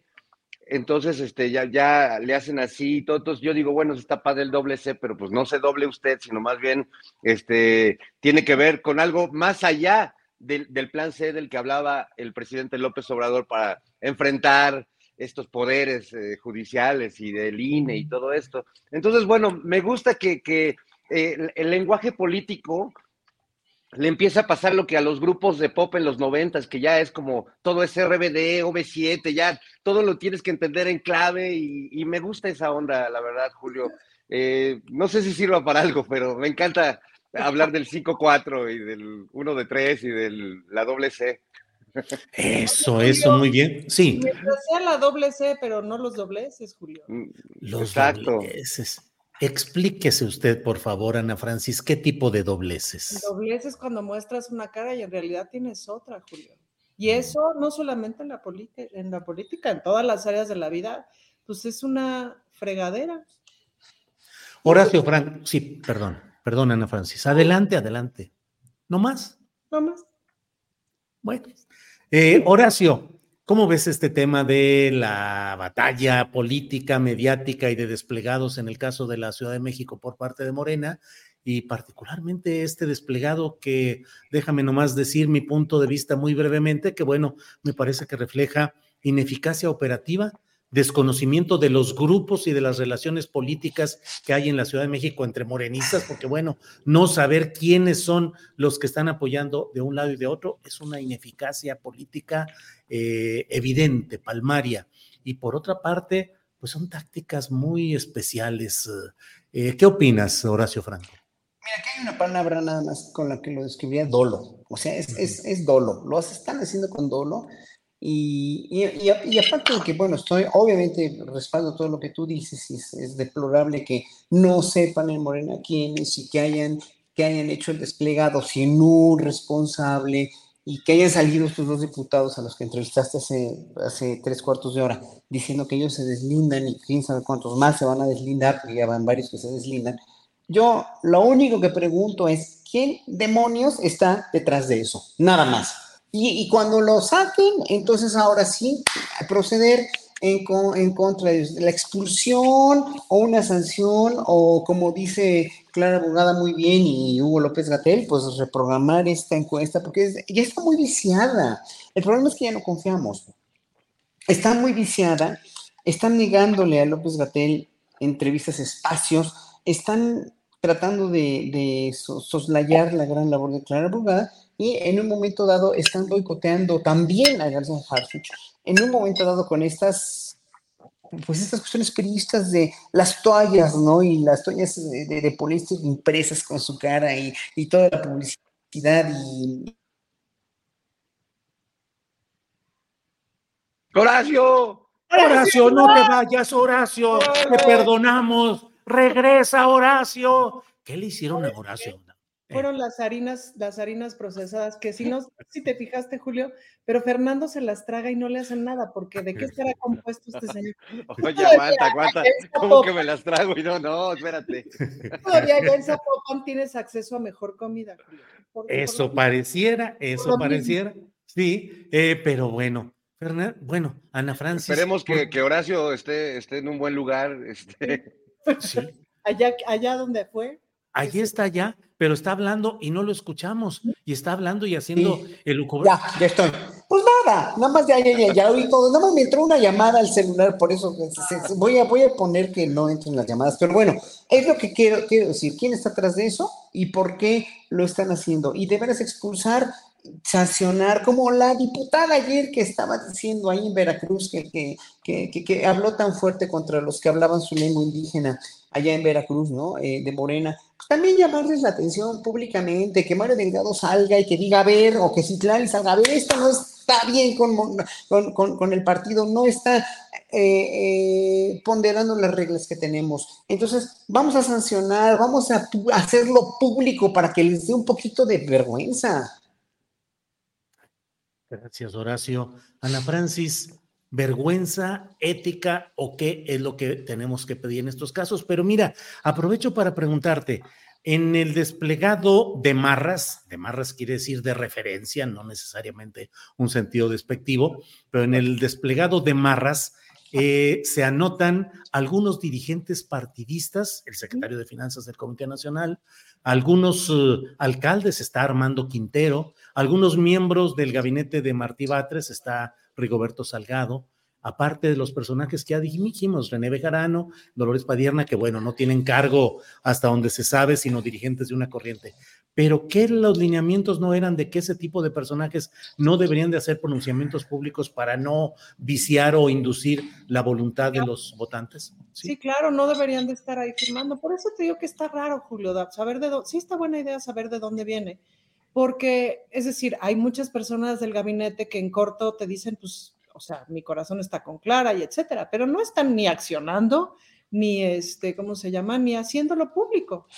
Porque es lo correcto, pues, ¿no? Diputados y diputadas tenemos esa libertad, así lo dicen las reglas y podemos hacerlo públicamente y podemos, este, digamos, en nuestros tiempos libres, etcétera, apoyar. Em, pero los funcionarios públicos no pueden, los consejeros del partido, los quienes tienen puestos en el partido no pueden. No hemos escuchado ni a Mario Delgado, ni a Citlali, ni a Sebastián decir yo apoyo a tal, pues no lo hemos escuchado y qué bueno. Entonces, eh, pues eso está muy mal, pero eso lo sabemos todo mundo, Julio. Entonces, ahora te voy a decir una cosa, y se las pongo de tarea y especialmente a ti, Julio, especialmente a ti que tienes ojos periféricos para leer estas cosas. Me sentí mosca. Exacto. ¿Qué? O sea, el mensaje es para quién. El mensaje no es para, o sea, no es para Omar, porque además, eh, pues ahorita ya Omar está metida en un broncón, por eso bajó su tweet. ¿Para quién es el mensaje? O sea, ¿a quién le están mandando este mensaje de que todas esas personas apoyan? Claro que se sabía de algunos de ellos, bueno, pues ya se sabe, porque internamente se sabe, y todo bien, pero públicamente es cruzar una línea que no se debe de cruzar. Entonces, la pregunta es, uno, ¿quién lo pagó? Porque como bien hemos visto, no se pone responsable de la publicación, lo cual es raro que la jornada no ponga atención en eso, pero bueno. Dos, mensaje para quién. Y tres, híjole, pues la verdad es que yo, si fuera Omar, estaría muy preocupado de, ¿ves, ves como cuando, o sea, cuando dejas un topper descompuesto en el refri? pues se te puede hacer un desmadre. justamente ese topper descompuesto del refri. Entonces, yo no sé si cerquita de Omar dejó pasar este, personas que tienen unas otras mañas, grupos que lo estén apoyando, no necesariamente dentro de Morena, sino de los, digamos, grupos de interés, de poderes fácticos, etcétera, ¿no? Y que, pues, a ver, ahora contrólalos, a ver, ahora haz que jueguen limpio si nunca han jugado limpio, pues, ¿no? hemos visto varias fotos raras, ¿no?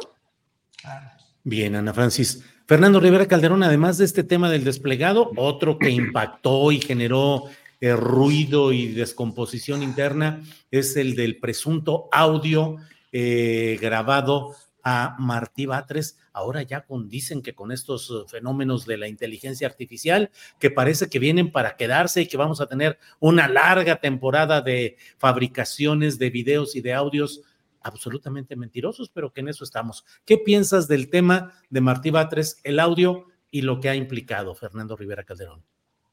Pues la verdad es que en cuestión de trabajos de inteligencia artificial, Julio, me quedo con el que hicieron los Beatles con la voz de John Lennon.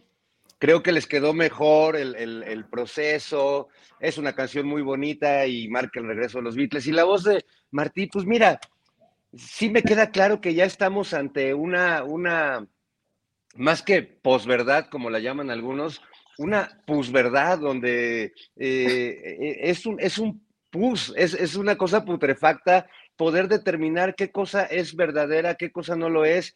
Eh, la simulación de la voz, ya, ya hemos venido viendo ejemplos de eso, pero no tan, no tan depurados.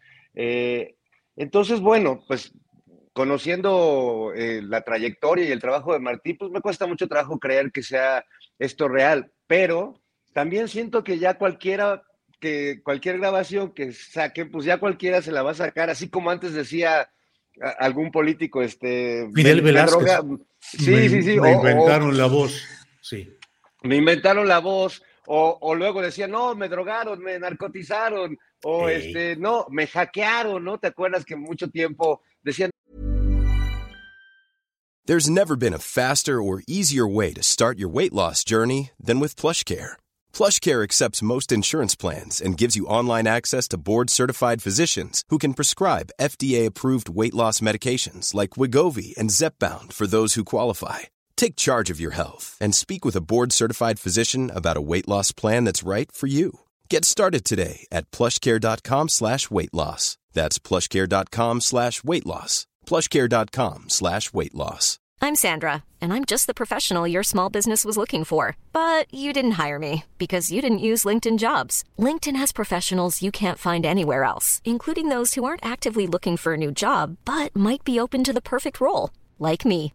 In a given month, over 70% of LinkedIn users don't visit other leading job sites. So if you're not looking on LinkedIn, you'll miss out on great candidates like Sandra.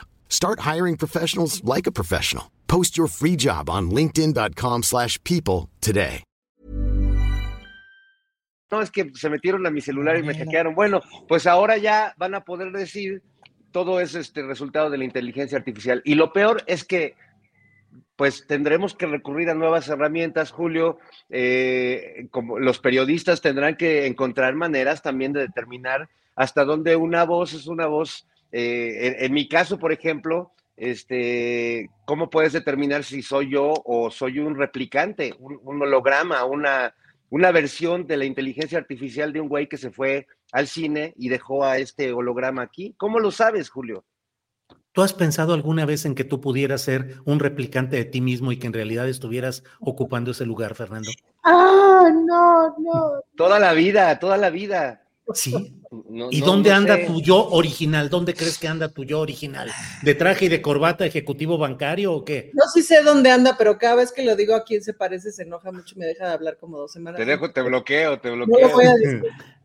no más bien eh, siento algo muy raro porque no es que haya un yo original, sino que más bien siento que quienes hacemos cosas creativas, eh, no siempre siento que la cosa que a uno se le ocurre venga de uno. Entonces hay una, hay una sensación como de ser uno más bien una especie de transmisor de carne y huesos que recibe señales y las envía o las traduce, pero que en realidad solo pasan las cosas a través de uno sin que uno se pueda dar el crédito totalmente. Por lo menos no en el mundo espiritual. Pero lo vemos desde el Antiguo Testamento, por eso lo hemos llamado a este señor profeta Julio, con todo y lo molesto que es. Porque es. desde el Antiguo Testamento, ¿no? Decía, no es que yo lo diga, es que lo dice Yahvé. Lo dice Yahvé, ya ve, ya ve, ya ve, ya ve, ya ve, ¿cómo así es? Horacio Franco, por favor, sácanos de este atorón en el que nos hemos metido filosófico, religioso y demás, y dinos qué opinas de la presunta o real llamada de Martí Batres y el uso de la inteligencia artificial y el mundo que nos viene con las réplicas y las fabricaciones de audio y de video. Horacio. Se nos viene muy duro, muy fuerte, muy, y sobre todo ahora que viene una época electoral muy aguerrida en México, muy sucia, pues esto lo van a seguir usando más y más y más y más. Yo le creo, evidentemente, a Alberto Scorsia, el, lo vi en varios, lo vi en, el, la tuya, fue la primera y la más larga, donde explica perfectamente, es, es muy claro, es muy profesional y es muy honesto cuando explica todo esto, ¿no? Y, y sí, evidentemente, eh, no cabe duda que sí es una cuestión producida por, por inteligencia artificial. La cuestión es que ya yo lancé un, un tweet, bueno, un mensaje en X, ¿no? Este, donde digo, en, en, mi último mensaje, que nunca, nunca lanzo nada, casi nada más que cuestiones personales de mi carrera y todo, ¿no? De profesionales porque sé que se me, viene, se me vienen insultos y, y no, no necesito leer insultos porque no, no me gusta, no me gusta que la gente se exprese de esa manera, pero ahora sí lo único que dije fue un, un, etiquetando a López Obrador y a, la, a, los diputados de Morena, obviamente los de la derecha ni van a escucharme ni van a leerme, pero que ya se debería legislar en México urgentemente una cuestión con, relacionada con las inteligencias artificiales, porque están incurriendo en un delito. En realidad es una suplantación de identidad y, y, y, aparte de todo, pues es una suplantación de identidad para, para afectar a alguien, pues, ¿no? De por sí afecta, aunque, aunque, aunque sea muy inocente, entre comillas, la cuestión por esta no es ni inocente y afecta a Martí Batres y afecta la cuestión, este, pues la cuestión electoral y afecta todo, enrarece el ambiente. Y eso sí debería estar penado ya. O sea, eh, hubo una reunión, eh, lo vi en Deutsche Welle en la mañana, con este, un experto, un joven experto que dio su opinión sobre las inteligencias artificiales, que deberían estar permitidas y deberían explorarla más para el bien, tanto instancias públicas, gobiernos, es decir, como iniciativas privadas y, y la cuestión intelectual y la cuestión incluso creativa, como una herramienta, pues sí, pero las, todas las herramientas son para bien y para mal. Y, y, y, el ser humano, y yo, en la actualidad, mira, viendo cómo está la guerra Ucrania-Rusia, la cuestión de, de, Palestina, que es un escándalo, verdaderamente es un escándalo mayor, toda la cuestión de, este país con la oposición total y absolutamente mentirosa y con los dichos de los expresidentes que dan vergüenza ajena, nada más de escucharlos, ¿no? Y, todo esto está tan enrarecido, está tan polarizado en un sentido de veras de, que eh, eh, mucha gente cree en sus propias mentiras y las sigue divulgando y las sigue diciendo. Digo, oigan a Netanyahu, por favor, oigan al, ministro de guerra eh, israelí. Entonces, hay que reglamentar y regular el uso de esto, como debería reglamentarse el uso de las armas nucleares, que está reglamentado, el uso de, la, de las armas nucleares, de, las, de, las, de, cualquier tipo de armamento, de cualquier tipo de droga, de cualquier tipo de cosa que produzca el ser humano, porque somos un peligro para nosotros mismos, nada más. Así, nada más. Incluso, incluso, por ejemplo, voy a poner un, un ejemplito, nada más que no se ha mencionado mucho AccuWeather, la, la compañía esta del clima, sacó ayer un comunicado donde dice que las ráfagas de viento de, Acapulco, ¿no? Fueron las, han sido las más devastadoras que se tienen registradas en la historia, ¿no? Entonces, eh, obviamente están muy sacados de una por esas ráfagas de viento, donde, bueno, está, está auspiciándolo un, un canal de, como AccuWeather, de, de, de clima, ¿no?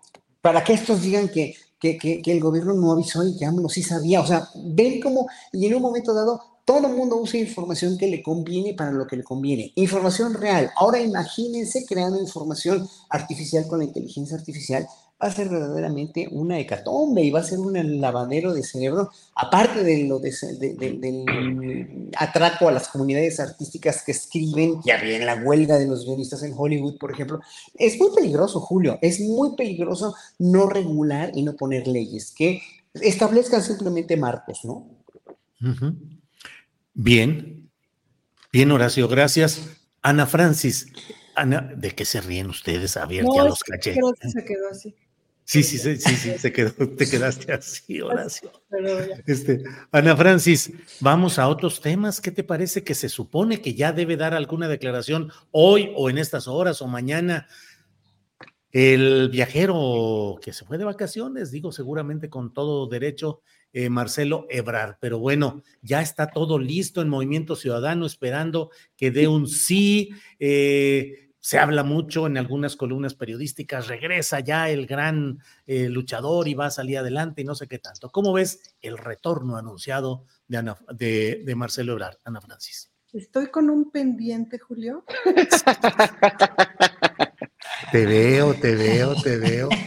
No he podido dormir, Julio. De veras. No, no, no, no, no le hablé a Fernando y le dije, amigo, ¿qué hago? ¿Cómo me hago para dormir? No puedo. Estoy igual que tú, estoy igual que tú, no puedo con el ansia. amigo, ¿cómo hacemos para esto? espino que me está matando ya. Mira, no tengo uñas. Este, ay, Julio, me da mucha curiosidad. No, la verdad es que sí me da curiosidad saber cuál va a ser el futuro de este señor después de haber aniquilado buena parte de su capital político. Eh, ahora sí que todo lo que lo admiraba, porque sí lo admiraba, y admiraba y admiro a, algunas de las personas que están a su alrededor, como Malu Mitchell, a quien siempre le voy a tener admiración por un montón de cosas. Em, pero, ¿qué manera de hacer un cagadero su capital político? Eh, pues yo no sé si sí lo va a recibir Movimiento Ciudadano, o más bien Dante Delgado, porque deja tu Movimiento Ciudadano. Eh, sí da mucha curiosidad. No le aporta demasiado, o sea, sí está, digamos, ya si eres Movimiento Ciudadano y vas a tener un candidato presidencial, pues sí está mejor Marcelo que Samuel, la verdad, ¿no? Eh, por lo menos tiene la posibilidad de estructurar ideas em, con algún tipo de sentido. Pero esta cosa de, de, el 3 de noviembre voy a dar un anuncio cañoncísimo, pues es parte del, estoy yo, yo estoy cañoncísimo y tengo una visión de cancha cañoncísima, que es lo que ha caracterizado a este señor. Lástima, ¿no? Lástima, la verdad, lástima, lástima, lástima, lástima, una lástima que lastima. Una lástima, lástima que lastima. Fernando Rivera Calderón, ¿cómo ves tú el anunciado regreso del justiciero vengador Marcelo Ebrar? Fernando Rivera. Pues triste, triste porque eh, creo que hay un concepto que, define lo que ha hecho Marcelo Ebrard desde los últimos meses y es el concepto del harakiri, es decir, el, autoinmolarse, ¿no? Totalmente por todos lados, sacrificar el, capital político que tenía y mostrarse en las eh, entrevistas, en los, en los momentos que tiene públicos, como un tipo, este, cuando, acuérdate que al principio su campaña tenía que ver con la alegría y que estamos contentos y en realidad, pues ha sido un este, manojo, un racimo de amarguras y de quejas y de reproches, eh, mucho machismo en sus comentarios. Entonces sí, creo que pues no, no le ha hecho nada bien este periodo. Eh, que, llegue, Dante, eh, pues que llegue al partido de Dante, porque en realidad, pues decía ahorita Ana Francis, bueno, Dante o el partido, pero pues el movimiento ciudadano es Dante, ¿no? Pues le, y no hay una congruencia o una ideología, o un sentido, o un programa que defiendan. Es básicamente eh, las piezas que Dante mueve en su juego. Y pues a mí lo que me da tristeza es por Samuel García, porque si Ebrar llega así como Napoleón, le quita la corona a Dante y se la pone, Samuel, Samuelito ya, este, ya lo ven muy feo allá en su, en, su tierra, eh, porque pues ya primero dijo que se iba, luego que se quedaba, y luego ya le pusieron otro que ya está esperando que se vaya y ahora ya no se quiere ir. Entonces, creo que se, me, me, interesa más qué va a pasar en Nuevo León que qué va a anunciar Marcelo. Con eso te digo todo ya. ¿En serio? Vaya, vaya. El, la candidatura Fosfo, Fosfo desde por allá, que nomás no camina. Horacio Franco, ¿qué opinas del tema del anuncio? Sí. Vas a agregar que, que él hizo harakiri, ya vemos quienes hacemos jajakiri. Fernando Rivera Calderón, te andan quitando la chamba, te lo advierto, ¿eh? No, pues no, no, no, yo, yo así no compito, Julio, la verdad. Jajakiri, jajakiri, órale. Horacio, ¿qué opinas de este tema que seriamente estamos abordando a pesar de todo? Horacio. Es que viendo las encuestas, no sé si las vieron, o sea, eh, Marcelo está un punto porcentual arriba o abajo de, Samuel García en la, en la cuestión de quién sería, por quién votarían como presidente. Entonces, Marcelo está arrinconado, pero su orgullo está más herido de lo arrinconado que él sabe que está. O sea, eh, Marcelo se arrinconó de una manera que ya la enunció Ana Francis, y sí, yo admiro mucho su trayectoria, le tengo un enorme respeto como político, pero ¿por qué la visceralidad gana a una persona de más de 60 años, con tanta experiencia, con tanto colmillo político para los demás, para actuar también en nombre de México eh, en Estados Unidos cuando era canciller, para hacer una labor tan buena como la hizo como jefe de gobierno, eh, con todos los aseguros que pueda tener la gente. ¿eh? O sea, yo no me voy a, no me voy a, ofender si me dicen que soy un imbécil porque Marcelo hizo esto en la línea 12 o porque Marcelo hizo esto mal. Sí, en Cancillería conozco que hizo muchas cosas que no debió haber hecho. Mucha gente está muy enojada con él en Cancillería, sobre todo los diplomáticos de carrera, pero bueno, esa es cuestión que se debe de arreglar o que se debe de, de dirimir. Bueno, pero lo que a mí no me, no me cuadra el audio con el video, la verdad, es que una persona de la edad de la trayectoria, así que con su edad y con su peso, y que miren que ya aumentó mucho de peso, ¿eh? yo le recomendaría hacer algo por su salud a Marcelo Ebrard desde hace varios años. Pero eh, le, hablo directamente a él diciéndole que eh, yo creo que no se está dando cuenta de, lo, de que rebasó los límites, o, más bien no se dio cuenta, como dije, de eso, de su ego, su, ambición fue mucho más grande que todo su proceder para haber pasado a la historia como una de las gentes más brillantes que hemos tenido en la política mexicana, que, que, que prosiguió muy bien con los asegúnes que acabo de mencionar y que no vale la pena, no vale la pena sacrificar su carrera política ni su nombre, pero, pero, ya lo hizo. El problema es que, como le dijo Ana Francis, chin, ya lo hizo, ya lo está haciendo, ya lo va a hacer, pero por una candidatura de Movimiento Ciudadano que no va a ningún lado, la verdad, que no tiene nada de seguir y competir o tratar de competir con una persona tan por debajísimo de su nivel como Samuel García, ¿no? Con todo lo inteligente que sea este muchacho o que, que, aparente ser lo que a mí no me lo aparenta, pero bueno, cada quien, pero no, no vale la pena, no merece la pena bajarte desde de, un trono, de una silla ya merecida en la política mexicana, una silla dorada en la política mexicana, a este mierdero en el que se está embarrando él con, con Samuel, con Movimiento Ciudadano y con toda esta historia que parece irreal, parece que no, no cuadra el audio con el video nomás. Bien, Horacio. Eh, Ana Francis, déjame antes de nada decir que ya apareció el peine o al menos uno de los peines respecto al famoso desplegado.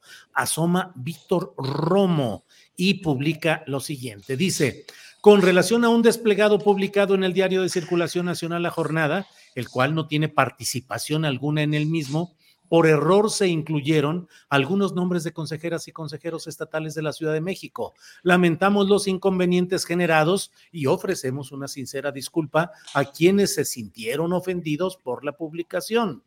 A continuación compartimos los nombres de quienes no debieron ser incluidos en el desplegado. Aleida Lavés Ruiz, Carlos Morales Domínguez, Cintia Angélica Ramírez Pérez, David Mendoza Arellano, Gabriela Georgina Jiménez Godoy, Gerardo Mendoza Gurro Leguera, Guillermo Díaz Mote, Jorge Isaac Corona, Juan Manuel Sotelo, Julio Alfonso Manríquez, Lidia Pérez Bárcenas, María Elena García, Maribel, Maribel Cruz Lorenzana, Néstor Núñez y Víctor Manuel Gutiérrez Hernández.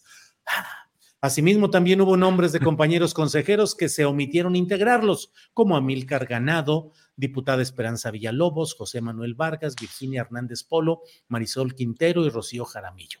Reiteramos el compromiso de mantener siempre por encima de todo los principios, las causas y la unidad de nuestro movimiento. ¿Cómo ves, Ana Francis? ¿Qué significa esto? ¿Qué lectura le das a lo que acabo de leer? Bueno, pues la primera lectura es que queda claro que ellos sí publicaron el desplegado, es decir, no fue una manchadez de la oposición o algo así, sino fue en efecto de que respalda a Omar, que tiene todo su derecho a respaldar y que publicaron un desplegado muy desaseado, pues, ¿no? Y que, no sé, vale la pena que se pregunten a todos los funcionarios que están puestos en el desplegado, pues si no les hace ronchas que estén puestos funcionarios que no deberían de estar puestos. Es decir, Julio, nos damos a conocer por nuestras acciones. Me llama mucho la atención y sí quiero insistir en eso. Yo sé que ustedes luego no me creen, pero yo creo que Omar tiene que tener cuidado con estas cosas. No creo que, ¿me, explico? Es decir, luego te rodea mucho, queda bien que, ay, ojón, y hay que tener cuidado, Julio, hay que tener cuidado de, luego, pues revisar bien esas cosas. Me parece que Omar debería de salir a decir algo de esto, pues, ¿no? Como decir, este, gracias, no gracias, este, hay que tener cuidado con estas cosas. Pues hay que tener cuidado, pues, ¿no? Entonces, si por nuestras acciones nos damos a conocer, pues están dando a conocer y qué mal.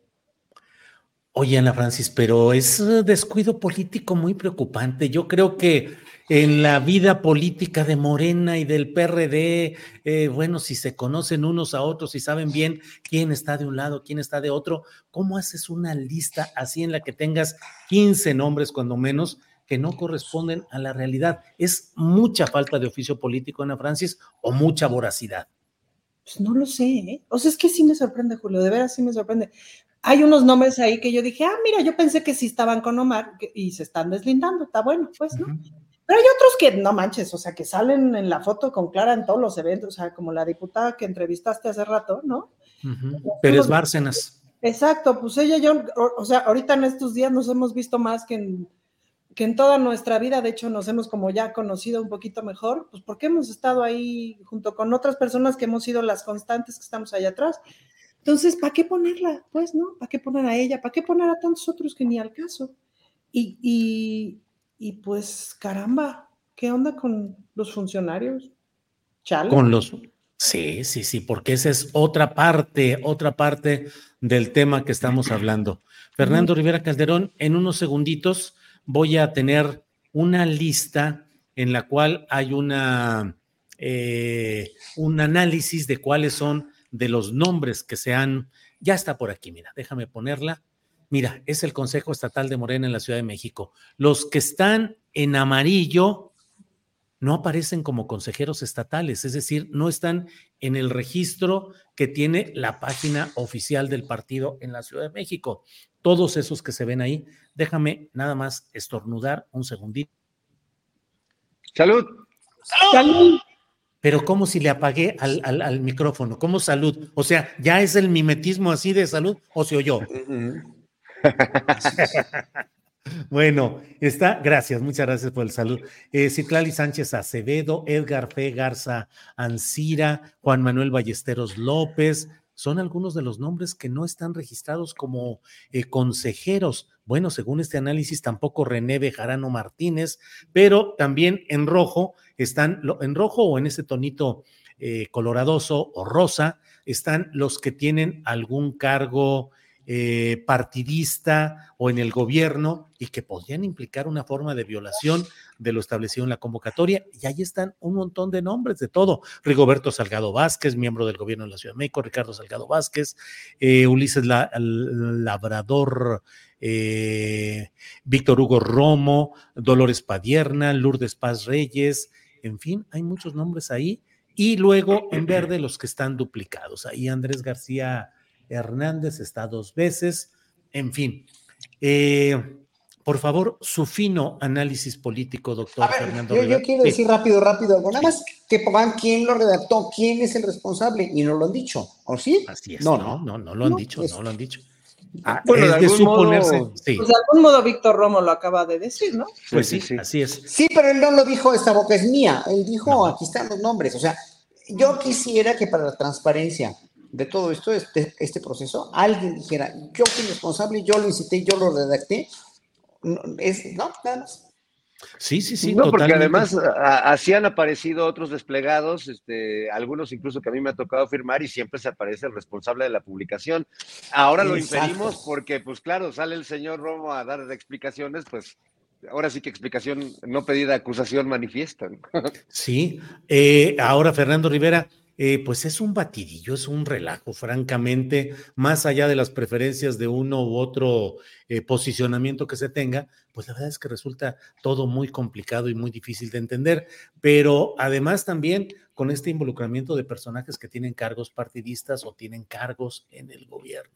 Fernando Rivera, ¿qué nos está pasando? ¿Qué está pasando, Laureano? ¿Qué sucede en todo esto? ¿Qué nos está pasando, Laureano? ¿Qué pasa?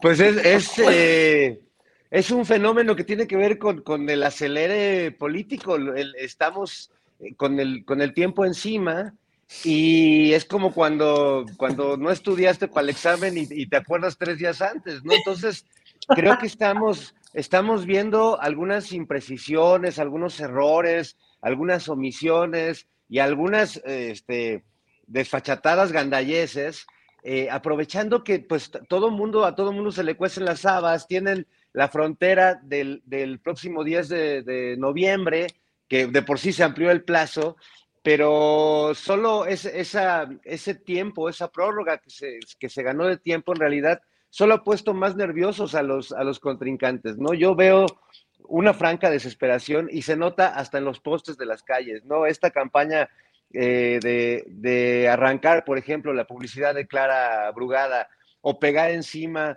carteles de Omar García Harfuch, que en realidad ni siquiera ya los pegan, los, los, los pegan con Durex, o se le da una vuelta de Durex y queda mal pegado el, el cartel y pues se despega y digamos que el declara queda ahí porque pues lo pegaron personas, supongo que se dedican a pegar eso, pero ya hay, hay una, un nivel ya de improvisación, de angustia, de desesperación, que este, yo les recomiendo pues que le entren a, lo, a lo, del papá de Loret, al, al, clonazepam es buenísimo para bajar las ansias, para calmar la, la, ansiedad.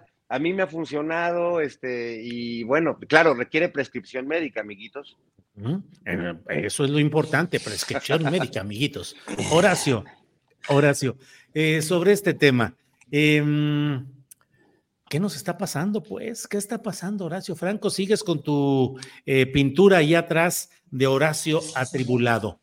¿Vas encontrando algún tipo de referencias que te alienten o cómo vas viendo todo el proceso político? Falta la definición en los nueve estados y centramos la atención en la Ciudad de México, pero hay muchos problemas también en otras entidades por la efervescencia y inconformidades que se van dando. Horacio, ¿cómo ves pues ese panorama? Yo lo veo con dos palabras nada más, decadencia y mediocridad. Y una tercera positiva que sería esperanza para que la 4T siga forjando el sino que Andrés Manuel López Obrador empezó a forjar con este sexenio, que va a ser difícil para, para quien se ponga en sus zapatos, llámese, ¿cómo se llame? ¿No? Eh, que ojalá que, digo, si es de la oposición ya valió gorro, ¿no? Si Xochitl Gálvez o cualquiera del PRIAN o de Movimiento Ciudadano, pues ya valió, porque no, en primer lugar no tienen el apoyo popular, ¿no? En segundo lugar no van a, no van a pasar, sobre todo si el Congreso es de oposición, pues hay muchas cosas que se tienen que corregir a nivel legislativo que no debemos soslayar los ciudadanos cuando vayamos a votar, ¿no? Y ahora sí que la palabra carro completo, que odio y que es tan prista, pues sí le va a convenir a la 4T tener un Congreso, ¿no? Con una mayoría calificada, la cual eh, pase leyes donde los privilegios que hemos denostado tanto y que, en que estamos, de los que estamos tan hartos los ciudadanos, pues del Poder Judicial en ese sentido, pues pasen ya, ¿no? Y otras reformas, ¿no? Y sea la, el Estado el que se encargue de su soberanía junto con todos los ciudadanos. Obviamente, no sin los peligros de que se contamine Morena y el gobierno por mucha gente oportunista que están aceptando, que están eh, reclutando, reclutando en sus filas, como lo hicieron, como lo hizo Andrés Manuel mismo. Es un error es un error necesario, dijéramos, para cerrar un poco más las filas, ¿no? Digo, tenemos el, caso de, este, ¿es Germán Martínez, el, del, el, que se, el que estaba como director del Seguro Social y que ya sí, sí. sí, Germán Martínez, Lili Telles, no, por decir algunos, y esta que se acaba de salir, esta diputada que se acaba de salir de Morena, bla, bla, bla. Bueno, pues, ¿no? Por una parte. Y por otra, o sea, la esperanza de que Claudia Sheinbaum, si va a ser presidenta de ese país, pues siga con la misma línea, dijéramos, con su, obviamente con su cariz personal, con su cariz cientificista, con un cariz diferente al de López Obrador, pero con la misma política de realmente equilibrar en este país la las enormes diferencias entre ricos y pobres y seguir poniendo a México ponderando como un país potencia mundial, como un país con muchos recursos, con muchísima mano de obra, con muchísima, o sea, con muchísima posibilidad de crecer como lo fue China hace 20 años que no, no, no dábamos no dábamos crédito hace 20 años como empezó a crecer de una manera tan vertiginosa, pues México lo puede seguir haciendo, sí, solo si sigue una manera de administrar similar a la de la 4T, si no, pues obviamente no vamos a, a, tener este, no vamos a tener un país como lo hemos querido y nos vamos a morir con el mismo mierdero de siempre con el que crecimos. Horacio, gracias. Ana Francis Moore. Fernando Rivera, ¿estás posando para la nueva? ¿Están posando los dos? Jonás. Jonás, Fernando Rivera Jonás, Ana Francis Jonás. Mediocridad y decadencia, Ana Francis Moore, dice Horacio Franco. ¿Lo ves por ahí? no, yo creo que estamos. Con esperanza. No, yo siempre ya ven que ya ven que yo me paso, pero creo que estamos transitando, Julio, es decir, pues, el hecho de poderlo decir aquí este, libremente, ¿no? Pues habla también de un tránsito bien importante, el hecho de que un montón de gente del partido, de dentro del partido, de dentro del movimiento, se esté manifestando en las redes de, oigan, esto no se hace, no sé qué, no sé qué, esto tal cual, otro. Es decir, esta discusión la estamos teniendo a puerta abierta y eso es importante. Y, y de alguna manera, pues se está construyendo también una cosa más parlamentaria, pues, ¿no? Es decir, más en donde, ¿qué hacemos si todas las fuerzas tienen que estar presentes? Porque además es que esa es la realidad, pues, ¿no? Entonces, el presidente ha apostado por ir convenciendo, convenciendo a las fuerzas de que, cambiemos de práctica política, de que se vaya este, yendo esa práctica política del pasado. Pero la apuesta del presidente nunca ha sido eh, la expulsión de nadie, a menos que sean francos delincuentes, pues. Entonces, creo que estamos transitando, transitando a otras formas de hacer política. Yo esa sería como mi apuesta y mi comentario positivo.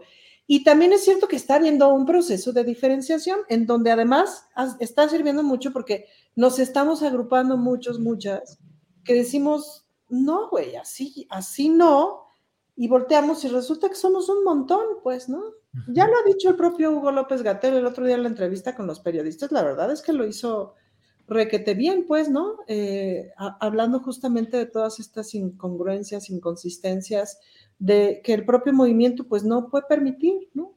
Entonces, yo creo que estamos viviendo un proceso bien interesante. Lo que pasa es que eh, es un momento decisivo para ver Morena si va hacia la izquierda, hacia la decencia, hacia la honestidad, hacia el no mentir, no robar, no traicionar, etcétera porque no es no mentir, no robar y no traicionar un ratito y luego si no se puede, no se puede. No, pues es que ese es, ese es el problema, que siempre vamos a hacer un movimiento resistencia, un gobierno resistencia. La izquierda siempre es resistencia, siempre, siempre, aunque esté ocupando los espacios institucionales, siempre resistencia, porque lo otro jala todo el tiempo, jala todo el tiempo. Bien, gracias. Sí, pero perdón, perdón, perdón, te quiero decir algo, Ana. ¿Qué hay gente de la izquierda ahorita excluyéndote a ti, obviamente, a Fer, a las bases de Morena, el Fisgón, bueno, tanta gente tan valiosa, Díaz Polanco, Héctor Vasconcelos, hay tantas, tantos, tantos, tantos, pero qué gente inmersa en todo, en, Morena son de veras de izquierda también, o están tratando de fingirse de izquierda, todos no, todos no. Muchísimos, Horacio, perdón, pero hay prácticamente todo el gabinete del presidente López Obrador. Ah, sí, sí, pero ah, ah, estamos hablando, estamos hablando de, estamos hablando de un gabinete que está funcionando. O sea, mucha gente de las bases justamente se está manifestando, está enojada, Está muchísima gente que se manifiesta, o sea, que se manifiesta en la esquina, que se manifiesta en su cuadra, que se manifiesta en las reuniones de partido, que se manifiesta en la militancia, que vienen y te dicen, etcétera. Muchísima gente, muchísima La mayoría, la mayoría, la mayoría, pero no todos. Y, esos no, todos están, están, están causándole a Morena mucho daño. Horacio, no todos en ningún lado del mundo. O sea, el pensar no, los movimientos son parejos y que la honestidad en este mundo globalizado en el que estamos, en donde además estamos acabando con el mundo, pensar, o sea, lo, lo mayor, lo más grande del mundo, pasó un gato, lo más grande del mundo es lo corrupto, pero en todo el mundo. Pensar que no, perdón, pero es una mentira. Justamente por eso es resistencia. Si no, Julio estaría a las 10 de la noche en el canal de las estrellas. No, no, estaría en hechos, estaría en hechos.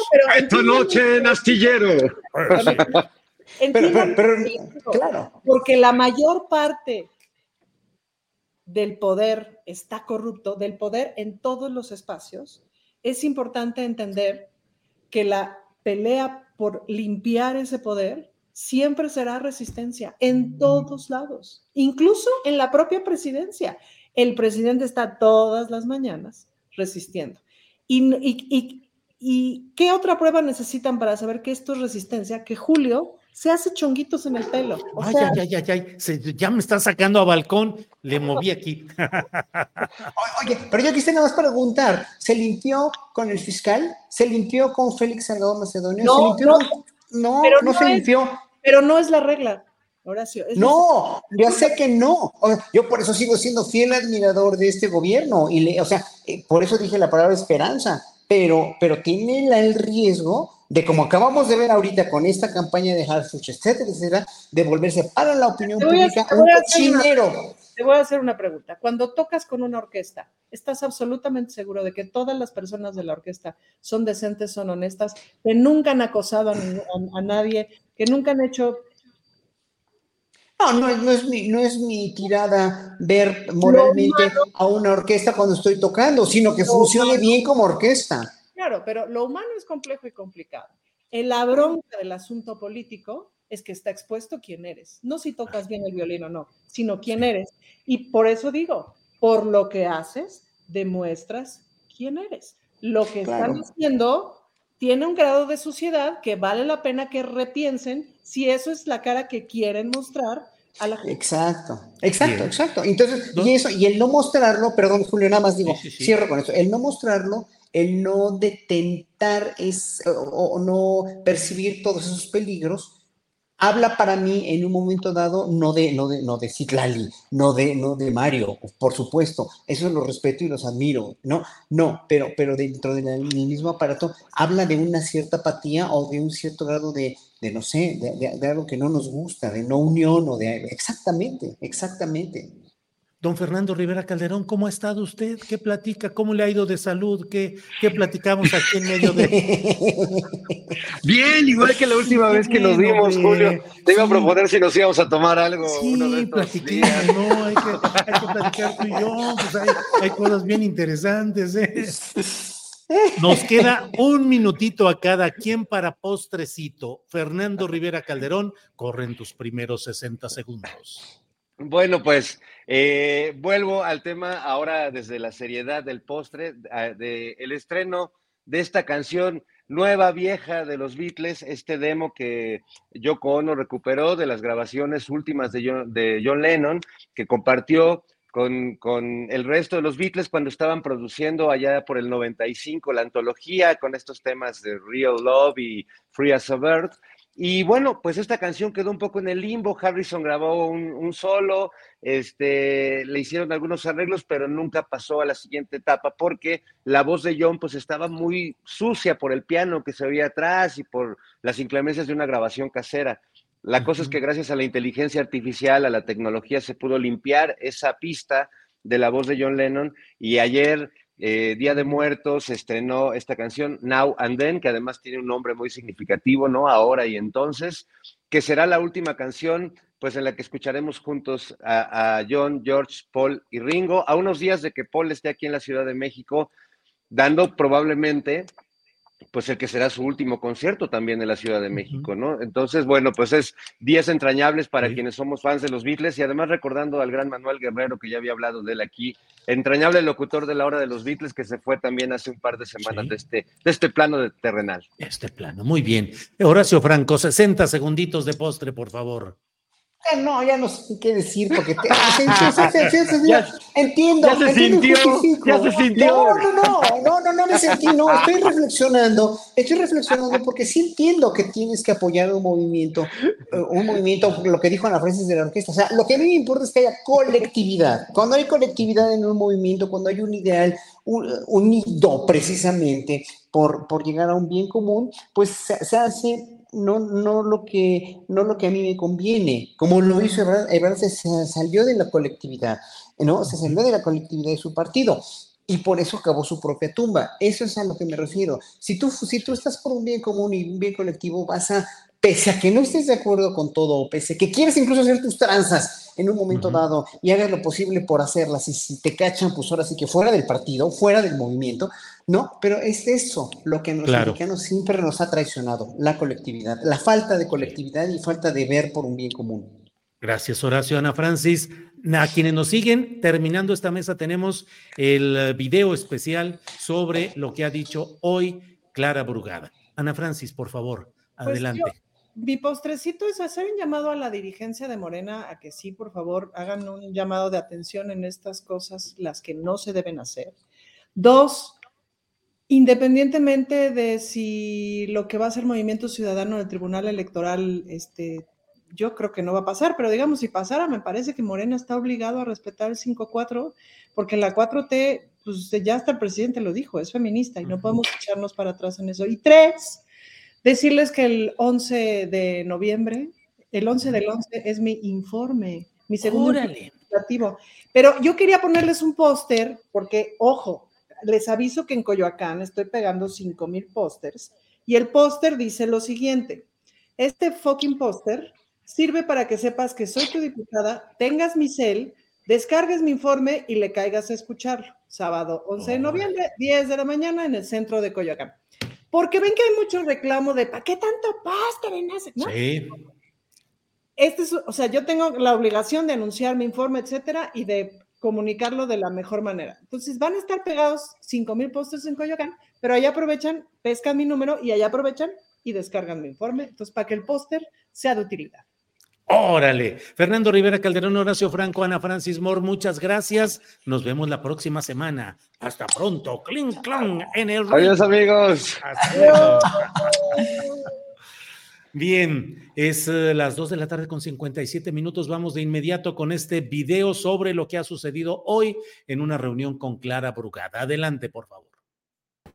Pues sí salió un desplegado de apoyo de consejeros y funcionarios, eh, pero al menos me han hablado más de 10 que no les pidieron ni siquiera los, les consultaron su su apoyo, su participación en el desplegado.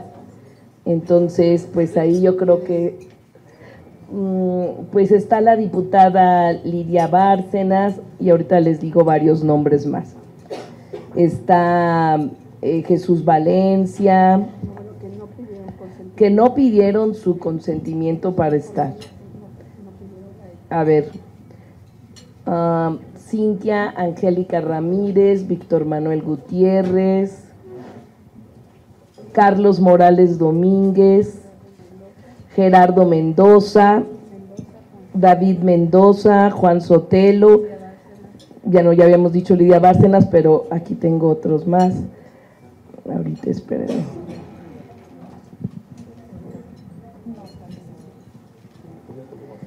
Eh, sí, yo creo que pues esto es muy delicado, ¿no? Si se tiene, está Maribel Cruz Lorenzana, Julio Alfonso Manrique Sánchez, María Elena Galicia Tapia, Jorge Isaac Corona, Buenrostro, Guillermo Díaz Mote, entre otros, que no se les preguntó y que son consejeros. Y bueno, pues ahí respeto, ¿no? Creo que eso es lo, lo mínimo que se tiene que hacer, un llamado de respeto, de unidad, en Morena, se, en nuestros estatutos se decide lo más importante en cuanto a candidaturas por encuesta para evitar que el partido entre en un problema de desunidad.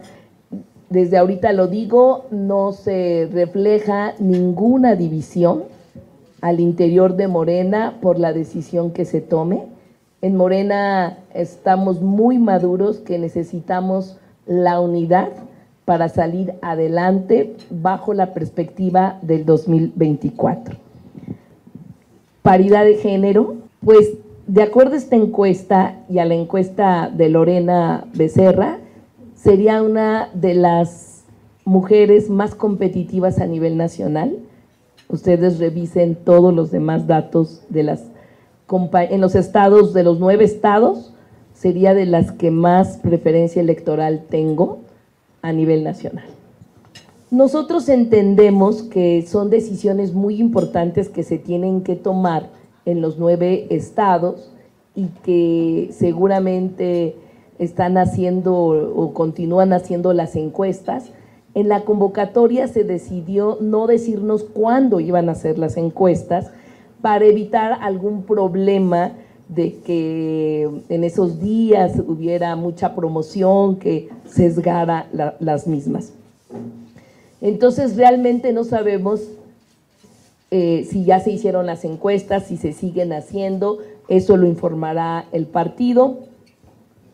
Y por eso es que ha continuado pues eh, las distintas actividades, se suspendieron un tiempo por lo de Acapulco, y seguramente en, los próximos días pues se va a reactivar hasta el mero día 10 que es cuando van a entregar los resultados. Si voy a aceptar algún otro cargo, pues no, o sea, no tengo plan B. Yo estoy muy segura que vamos a salir bien, que vamos a salir adelante en estas encuestas y en estas definiciones. Eh, creo que eh, es, eh, a nivel de encuestas está muy claro este empate técnico, así que yo estoy contenta porque nos va a ir bien. Aquí vamos a salir todos unidos. y vamos a respetar el resultado de Morena. Yo considero que nos va a ir muy bien, pero yo respeto y respetaría los resultados de Morena. Un mito era de que eh, había un preferido en la contienda, que había dados cargados en la contienda. Eso quedó demostrado que no es así y con esto es, esto es muy, muy importante. Así que cuando decidimos participar es porque aceptábamos todas las reglas del partido y porque consideramos que había las condiciones mismas para poder hacer y poder ganar desde mi, desde mi opinión y desde mi posición. Así que las encuestas de empate técnico echan abajo muchos mitos que se dijeron al inicio de esta contienda. Efectivamente, el aspirante, bueno, el doctor Hugo López Gatel eh, propuso lo de la hacer una nueva encuesta, bueno, no nueva, que continúan haciendo encuestas en esta semana próxima, después del 4 de, de mm, noviembre. Eso pues no, no sé si ya tuvo respuestas del partido, nosotros estaríamos de acuerdo en que se continúen haciendo encuestas. Mm, me parece que, que el propio partido sabe que todos los días, cada semana puede cambiar el sentir de la población. Entonces yo concuerdo con lo que dice eh, Hugo López Gatel. En ningún momento he estado yo presionando por el tema de paridad en toda mi historia de participación política nunca he sido favorecida por el tema de las acciones afirmativas. Ahora afortunadamente existe ya esto constitucionalmente y el partido lo tiene en sus estatutos, pero no, no, yo no voy a presionar por el tema de género. Yo voy a dejar que sea el partido por su cuenta, como tenemos las instancias adecuadas, que es la comisión de elecciones, eh, quienes toman la decisión y de manera soberana, sin ninguna presión de mi parte y la decisión que tome el partido, yo la voy a respetar. En cuanto a entonces esto descarta cualquier decisión por acuerdos. Eso sí lo quiero dejar muy claro. No va a haber decisión aquí por acuerdos, ni mucho menos. Si a eso nos metiéramos, olvídense, no, eh, eh, no, avanzaría ninguna eh, candidatura. Aquí lo más importante es el valor que tienen las encuestas. Bien, muchas gracias, muchas gracias. Eh, este fue un trabajo que realizaron Luis Fernando Salas como reportero, estuvo presente ahí en todo el tiempo que duró esta reunión, dos horas, y eh, también a Juan José Rodríguez Juanjo, que estuvo en la cámara y en la edición. Les agradecemos mucho a Luis Fernando Salas y a Juan José Rodríguez Juanjo el apoyo, la ayuda para poder tener este extracto de lo que sucedió hoy.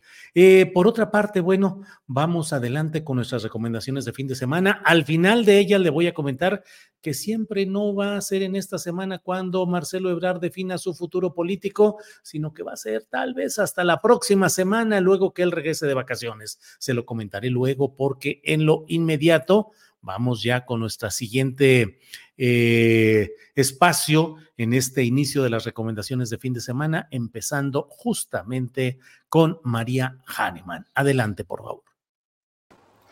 Hola Julio, primer viernes de noviembre y ahora sí, ya en plena recta final de este año, pero pues vienen más festivales musicales que no se deben de perder.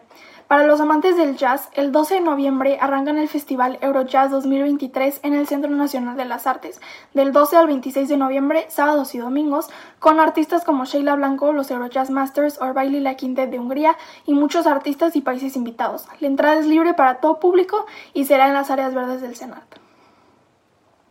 Y otro festival que ya arranca es el onceavo Festival Artístico de Otoño en el Centro Cultural El Cantoral con muchas actividades. empezando por su concierto inaugural este domingo 5 con la Orquesta Sinfónica Nacional del 8 al 12 de noviembre. Se hará un tributo a Cricri con nuestro gran tenor Javier Camarena, así como el 16 de noviembre se hará la gala de premiación del concurso de composición Arturo Márquez para orquesta, y con una clausura el domingo 26 con la Orquesta de Cámara de Bellas Artes. Es entrada libre. Para más información de cómo adquirir sus pases, entren a www.elcantoral.com. Y este domingo 5, en el Teatro de Gollado, la Filarmónica de Jalisco tiene un programa especial para toda la familia, bajo la dirección de la queridísima maestra Grace Chauri, con piezas de Dmitri Shostakovich y de Grieg. Son dos funciones, no se lo pierdan, la primera a las 11 del día y la segunda a la 1 de la tarde. Y hoy tenemos en entrevista a un director, pianista mexicano, que vive en Nueva York, el maestro Abiel Vázquez, que trae una agenda padrísima. Maestro, ¿cómo estás? Mil gracias por tu tiempo. Muy bien, muchas gracias. Al contrario, gracias a ti.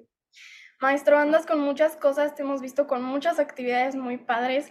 Te vimos en el Festival de Santa Lucía con Wicca y de un lado a otro, con Macabra del lado oscuro. ¿Y ahora a dónde vas? Ahora estoy en Mazatlán, porque estoy haciendo aquí las bodas de Fígaro, una producción en conjunto con Vincero Academy, mi Academia Mundial de Ópera, de donde viene el elenco, y Escena Ensemble, dirigida por el maestro Ragnar Conde, que hace toda la dirección y producción de escena, y estamos con la Camarata Mazatleca, entonces es un conjunto muy padre y lo presentamos el 17 y 19 de noviembre. Qué cool, maestro, me encanta esta versatilidad en lo clásico. ¿Ha sido casualidad o es un toque de tu curaduría musical? Ha sido realmente a propósito, este, desde que soy pianista me he considerado como, como un músico, me encanta la ópera, me encanta la música sinfónica, me encantan otros géneros, entonces en el Festival Santa Lucía estuvimos con Buica, antes de eso había estado en Morelia dirigiendo la orquesta programa Beethoven, en Macabra fue otro programa totalmente diferente en Monterrey con la Super, y ahora Las bodas de Fígaro, que es mi ópera favorita, me sé cada palabra, cada nota, este, y ya realmente quiero, este, estoy emocionada de poder trabajar con estos cantantes jóvenes. Y sobre ópera sabemos que has dirigido a grandes cantantes como Plácido, Camarena y Elina. ¿Hay más en el futuro? Sí, tengo muchas colaboraciones, este, digamos, pendientes o más bien en puerta. Este, en la academia que, que tengo de ópera, Vinchero Academy, hay grandes, grandes cantantes y pues lo que nos une es nuestro amor por la música y a fin de cuentas nuestro amor por el escenario, por compartir. Entonces, este, yo sugiero a todo el mundo que nos sigan en la Super, la Super Orquesta, porque la próxima temporada tenemos unas sorpresas muy, muy grandes en la, en la parte de la lírica. Bueno, pues muchas, muchas gracias y un abrazote. Muchas gracias e igualmente. Pues ahí lo tienen Abiel Vázquez, mexicano, director y pianista. Y ya me les voy, pero antes de irme, solo le quiero recordar a la audiencia que Astillero Informa es un proyecto que se autosustenta y vive gracias a sus aportaciones. Aquí las cuentas por si quieren donar. Y los invito a seguirme en las redes, me encuentran en Facebook, Instagram, Twitter, YouTube, Spotify y TikTok como María Jane Mambera. Y como siempre, les deseo un musical y feliz fin de semana. Y si tienes un sueño, no te rindas. Muy bien, gracias a María Hahnemann y vamos a nuestro siguiente segmento que es eh, los minutos de inclusión con Daniel Robles Aro. Adelante. Tardes, Julio, Alex y comunidad astillero. Esta semana no puedo dejar pasar un tema del que nadie habla en los medios. El apoyo a personas con discapacidad, durante esta emergencia por el paso del huracán Otis. Y más allá.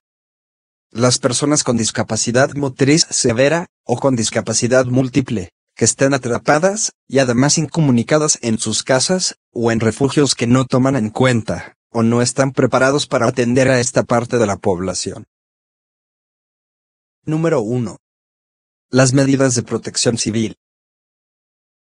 Vamos a suponer que yo hubiera estado allá en Acapulco o una comunidad cercana. Un escenario es que estamos en mi casa y se empieza a inundar. Si tengo la fortuna de que mi casa tenga dos pisos, pues como sea, me suben al segundo piso. ¿Y si no? Ya valí. ¿Y si fueran una pareja de adultos mayores solos? ¿Y uno de ellos en silla de ruedas? ¿O una mamá sola con un familiar adulto muy pesado? ¿O un adulto en silla de ruedas solo? Yo creo que sería excelente que los colectivos de personas con discapacidad nos uniéramos y exigiéramos tomar parte de las acciones y estrategias de protección civil. Que hubiera una brigada especial para la atención y rescate de personas con discapacidad motriz sobre todo. Ya tengo mi siguiente argumento para ir a la mañanera. Ya me vi. Número 2 ni los albergues ni el personal están capacitados para atender necesidades específicas de aseo, alimentación y traslado de personas con discapacidad severa o múltiple.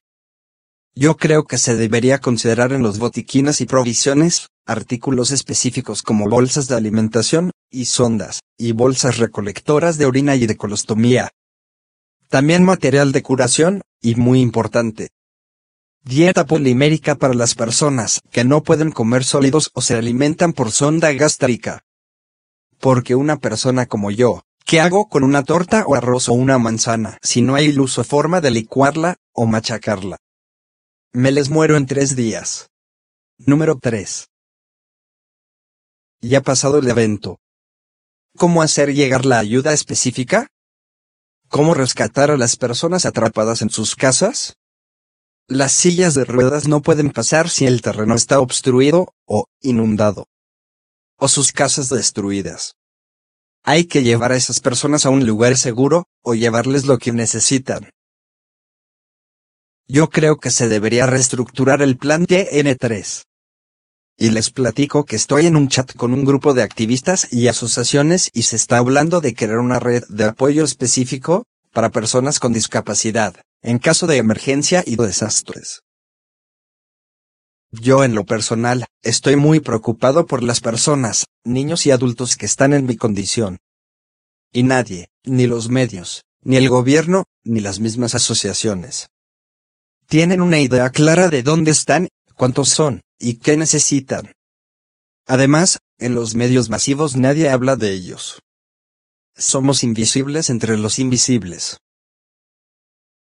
Por eso, ayer hice un llamado a la secretaria del Bienestar y al director del Teletón para que me ayuden a localizarles y así, poder hacer una colecta de cosas específicas y llevárselas hasta sus casas, o rescatarlas y llevarlas a un lugar seguro. ¿Por qué a ellos? Porque ellos tienen registradas a esas personas a través de los programas de bienestar. Con nombre y dirección y todo y el Teletón igual porque ellos atienden a muchos pacientes con discapacidad motriz severa. Espero poder lograr algo, y los invito a donar lo que puedan. Y si conocen a alguien en Guerrero en mi condición, por favor háganmelo saber a través de mis redes. Y hasta aquí mi choro marador, preocupón. Pero con mucha voluntad y lleno de confianza en la gente de mi país. Hasta la próxima. Si quieres compartir este segmento, y otros más, te invito a checar mis redes. YouTube, Daniel Roblesaro. Facebook. Daniel Roblesaro. Twitter, arroba Daniel Roblesmex.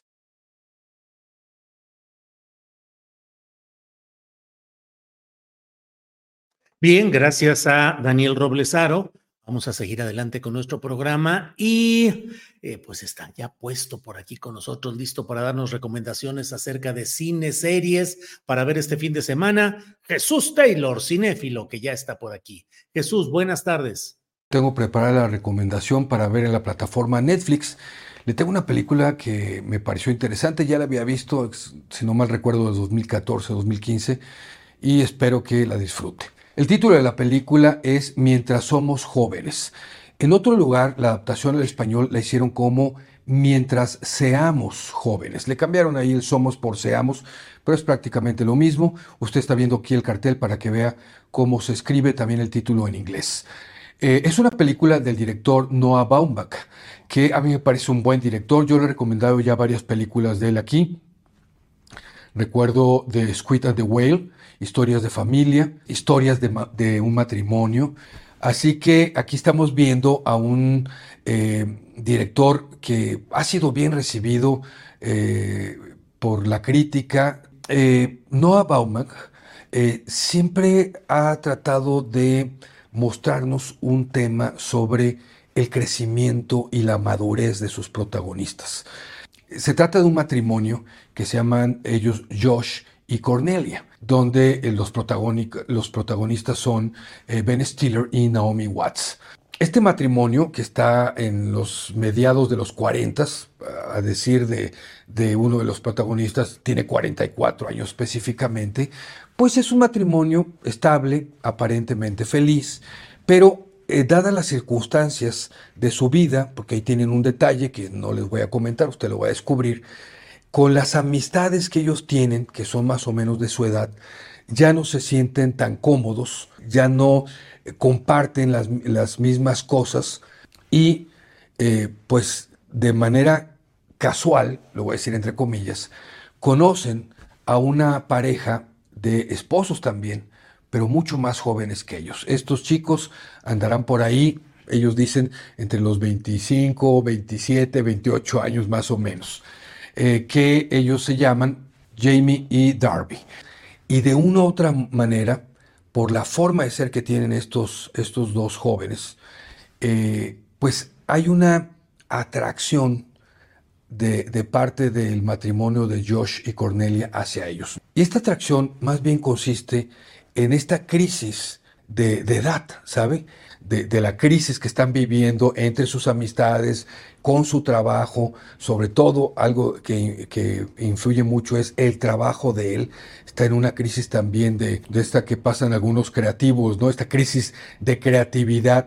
Entonces, todo esto converge con la atracción que estos dos jóvenes le proveen. Eh, unos hipsters, literalmente, ¿verdad? Eh, que, eh, pues, entre lo aparentemente no materialistas que les representan, también estas poses porque Noah eh, juega mucho también con el humor ácido y con la crítica, ¿verdad? Burlarse un poco de todos los personajes, que lo hace bastante bien el director y los actores lo hacen bastante bien.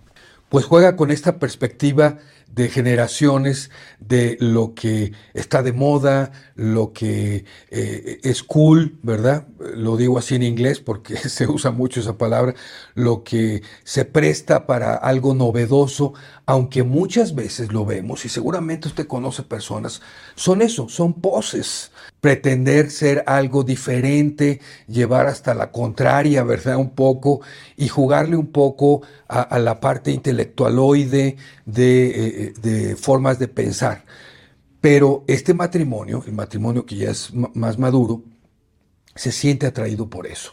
Entonces vemos esta crisis de la edad, vemos esta crisis también de la madurez en la que eh, avanzamos y no avanzamos o queremos retroceder por, por sentirnos más joviales o sentirnos que podemos encajar en otro ambiente, eh, que a veces no está del todo mal, ¿verdad? Pero, eh, y también se convierte en una crisis de identidad. Y en ese proceso que finalmente es lo que eh, nos, nos lleva a entender todo esto, los procesos que vivimos, pues eh, como decimos aquí en México, metemos la pata.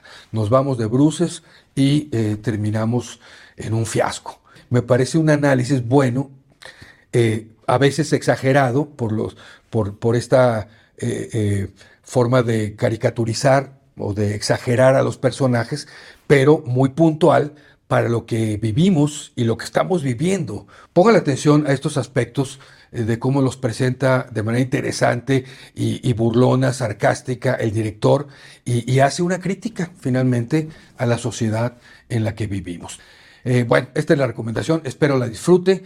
Eh, soy Jesús Taylor, aquí le pongo mis redes sociales, gracias por escribirme en ellas y ya sabe lo que deseo, que tenga buen cine y buenas palomitas. Nos vemos en la próxima emisión. Hasta pronto.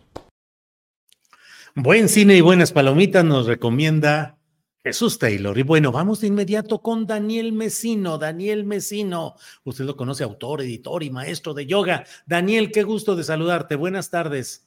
Hola Julio, muy buenas tardes y un saludo a toda la comunidad de lectores de Astillero Informa. Gracias por seguirme en mis eh, redes sociales de Twitter, que es eh, Om Yoga Hoy, donde hablo pues de yoga, de libros y también un poco de política. Y en Buenos, Abril Buenos, que es la de Twitter exclusivamente para eh, temas de la novela y de literatura. Entonces ahí están los dos perfiles y también en el blog de los libros de los viernes, donde están todas las anotaciones de los libros que comentó aquí en este espacio con, contigo, Julio, y con toda la audiencia. Oye, Daniel, antes de, porque el otro día estaba platicando con alguien y no tenía la cifra exacta, ¿a cuántos idiomas está traducido ya tu novela Buenos días, Abril? Está al turco, bien, está al turco y están preparando ya la edición al portugués para venderse en Brasil.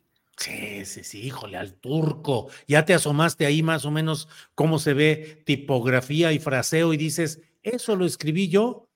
Exactamente, de hecho, este, digamos, usaron la misma portada que para México y, ah, es que no, no, la tengo por acá, o oh, sí la tengo, no, no la tengo a la mano, pero, ay, no, es una emoción eh, rarísima cuando tú llegas y ves un libro con tu nombre no entiendes nada, pero pues te provoca una alegría que dices todo vale la pena.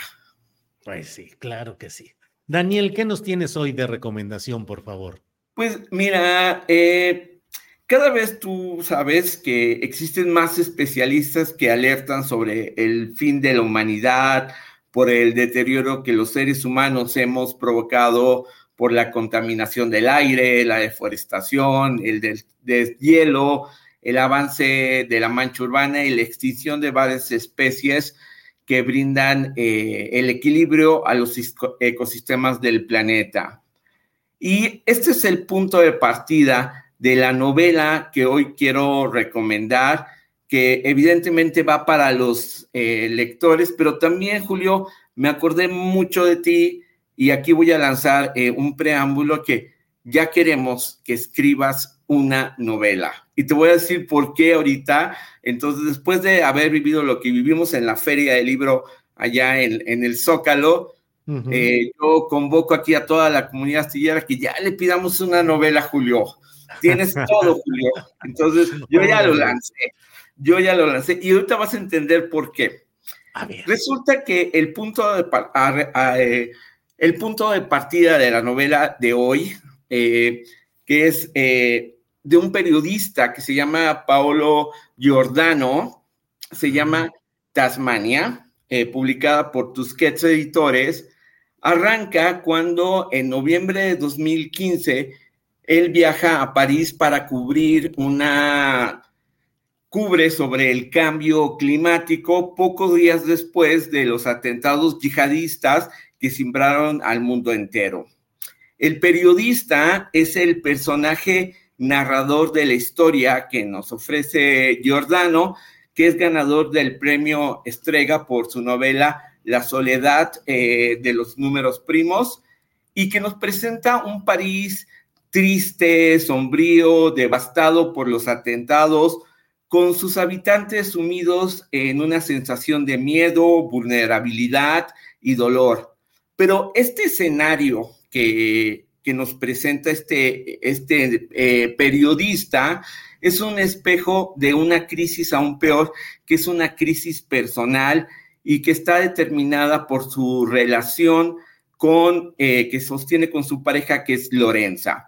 Lorenza, su compañera, que ante la imposibilidad de tener hijos se ha sumido en una tremenda depresión que pone en peligro su, su relación. Y, por ejemplo, el personaje en una frase dice, aquellos días mi pequeña catástrofe personal me importaba más que la planetaria, que la acumulación de gas invernadero en la atmósfera, que la fusión de los hielos y la subida del nivel del mar. Eh, y este periodista eh, trabaja para eh, el diario de, del Correo el Corriere della Sera, que es el diario de mayor circulación en, Italia.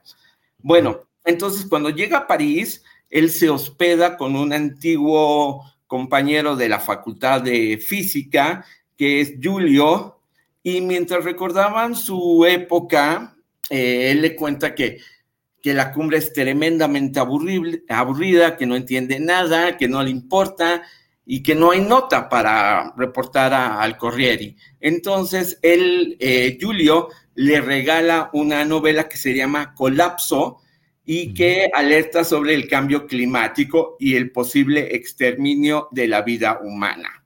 Eso hace como clic en al escuchar la palabra exterminio y lo alienta a escribir un libro que está preparando sobre los efectos de la radioactivos, eh, de la radioactividad de la bomba atómica en Hiroshima, en Nagasaki, y también en los creadores de la tecnología que desarrollaron, eh, pues, eh, digamos, el potencial nuclear para la bomba atómica, que ya lo hablamos en, otros, en otro libro, y que marca, eh, y que ellos, estos miembros del, del, grupo Manhattan, crean un reloj que marca que cuando llega a las 12 va es el fin de la vida como la conocemos ahorita. Entonces estamos a dos minutos de acuerdo con este reloj, ¿no? Y ahí es cuando eh, parece que también eh, la vida íntima de este, de este periodista sin nombre, eh, que es el narrador, parece que sus números, sus minutos también están contados, porque él se aferra ante su crisis personal a encontrar como el sentido a su vida, aferrarse a contar esta historia, a escribir, para encontrar algo que lo, que lo emocione ante la devastación de su vida personal. Y en este trayecto, él conoce a personajes que son más relevantes de lo que él sospechaba. Por ejemplo, su amigo eh, Julio, que es recién divorciado y tiene que atender a su hijo. Eh, luego, una reportera especialista en cubrir zonas en conflicto. Eh, un sacerdote que encuentra la felicidad en el lugar menos indicado y, eh, también un este, especialista, eh, un climatólogo que es especialista en las nubes, ¿no? En el estudio de las nubes. Pero curiosamente y también por casualidad, descubre que en el caso de una catástrofe mundial, el mejor lugar para resguardarse y poder sobrevivir es Tasmania. Entonces, esta es la premisa de esta novela. ¿Por qué leerlo? Porque rompe con el modelo de la novela tradicional como nosotros los conocemos, donde los, eh, los géneros estaban muy bien definidos. es una novela histórica, un romance, un thriller, etcétera. Entonces, lo que encontramos aquí es una novela que mezcla el periodismo, el ensayo, el reportaje, la crónica y la autoficción. Hay mucho del personaje que es de la vida real. Entonces, todo esto mezclado le da a esta novela un sentido que ciertamente doloroso, pero que su crisis personal no es solo la de él, sino es la de toda la generación que nos toca vivir ahora, que es una generación que por primera vez está viendo que la forma de vida como la concebimos puede extinguirse en cualquier momento.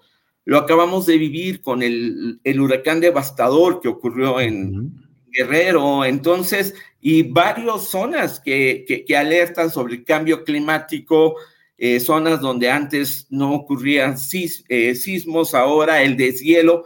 Esa es la realidad, una generación que vive con miedo, pero que también está consciente, Julio. Híjole, pues qué interesante es todo este planteamiento y además esa mezcla de géneros o de posibilidades que hablas, entre ellas la autoficción. Daniel, pues voy a echarle lente al, al libro, ¿cómo no? pues la tienes que echar lente porque tienes todo. Yo, yo, yo decía, a ver, Julio, todo lo que conoce, eh, los, los géneros periodísticos, y aquí no hay, aquí puede hacerlo ya. O sea, esto es, lo pensé, pensé, dije, está para los lectores y para ti. Oye, Julio, ¿y no me dejas hacer dos anuncios parroquiales? Sí, por favor, por favor. Haz de cuenta que me pidieron eh, a una chica que, está aquí en México que se llama, bueno, la conocemos como Patsy, que te escucha desde el Perú. Y que se vino a visitar unos amigos y nos dijo, manda los saludos a Patsy, Axel, Edgar y Su, que te escuchan, ellos mexicanos, pero ella es desde allá, desde el Perú. Y me uno a los saludos, claro. Y, y luego también eh, no quiero interrumpir o irrumpir en la sección de nuestra tal, querida y talentosísima María Hahnemann, pero una, eh, eh, una amiga de uno de nuestros colaboradores va a ofrecer un concierto este domingo a la 1.30 de la tarde en el Centro Nacional de las Artes y se llama Ceci Pérez, que forma parte de la compañía Salta para atrás y la entrada es libre en el Centro Nacional de las Artes. Muy amiga de Víctor eh, Ronquillo. Órale, pues excelente, qué buenos los dos anuncios parroquiales y bueno, con la recomendación de Víctor Ronquillo y la calidad del espectáculo, adelante. Daniel, pues muchas gracias. ¿Dónde puede? Bueno, ya nos dijiste de dónde pueden revisar o asomarse a todas estas eh, crónicas y reseñas que haces, pero nos repites por favor la dirección. Sí, en los, los libros de los viernes.blogspot.com, ahí vienen todos los datos. Eh, voy a subir la calaverita que les mandé también. Ahí la, voy a, La, la, voy a subir y Julio, tienes todo ya. Ah, ya, ya, ni me digas, ni me digas, porque bueno, está bien, Daniel, ya lo platicaremos. Gracias, Daniel. Hasta Un abrazo y buen fin de semana. Hasta luego. Gracias. Gracias. Son las 3 de la tarde con 32 minutos.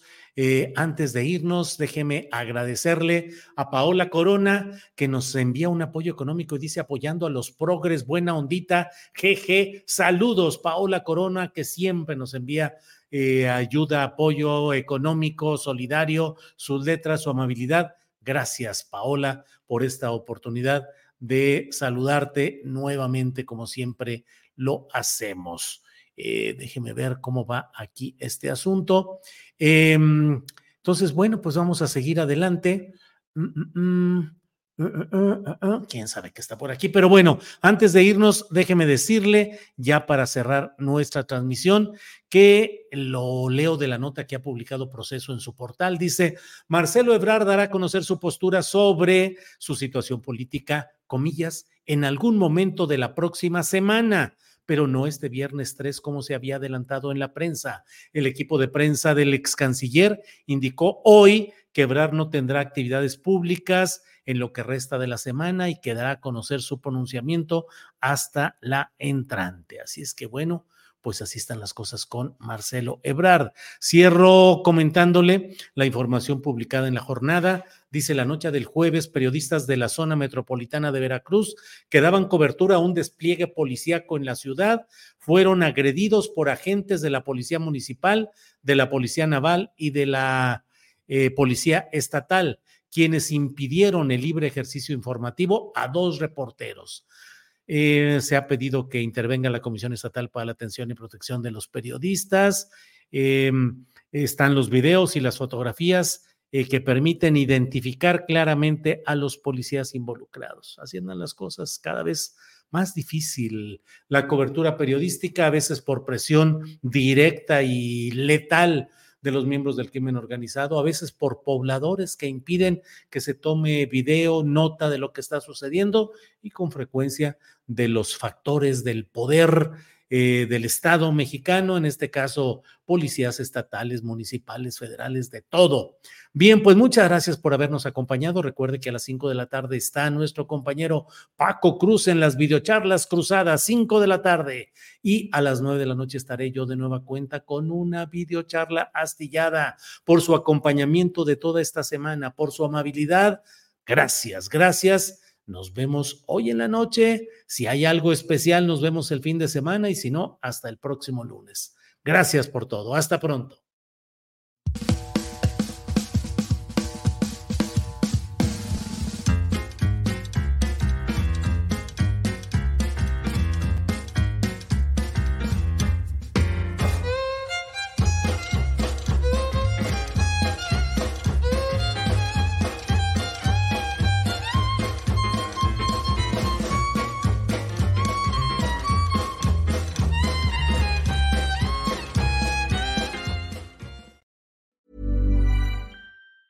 ¿Te preocupas por tu familia? Entonces, ¿por qué darles solo huevos ordinarios cuando pueden disfrutar de lo mejor? Eggland's Best, los únicos huevos con ese delicioso sabor fresco de granja, además de la mejor nutrición, como 6 veces más vitamina D, 10 veces más vitamina E y 25% menos de grasa saturada que los huevos regulares, además de muchos otros nutrientes importantes. Así que, dales los mejores huevos. Eggland's Best, mejor sabor, mejor nutrición, mejores huevos.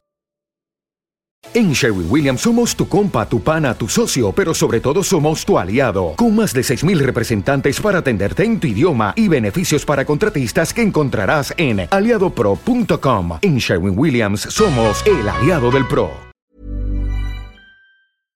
Para que te enteres del próximo noticiero, suscríbete y dale follow en Apple, Spotify, Amazon Music, Google o donde sea que escuches podcast te invitamos a visitar nuestra página julioastillero.com.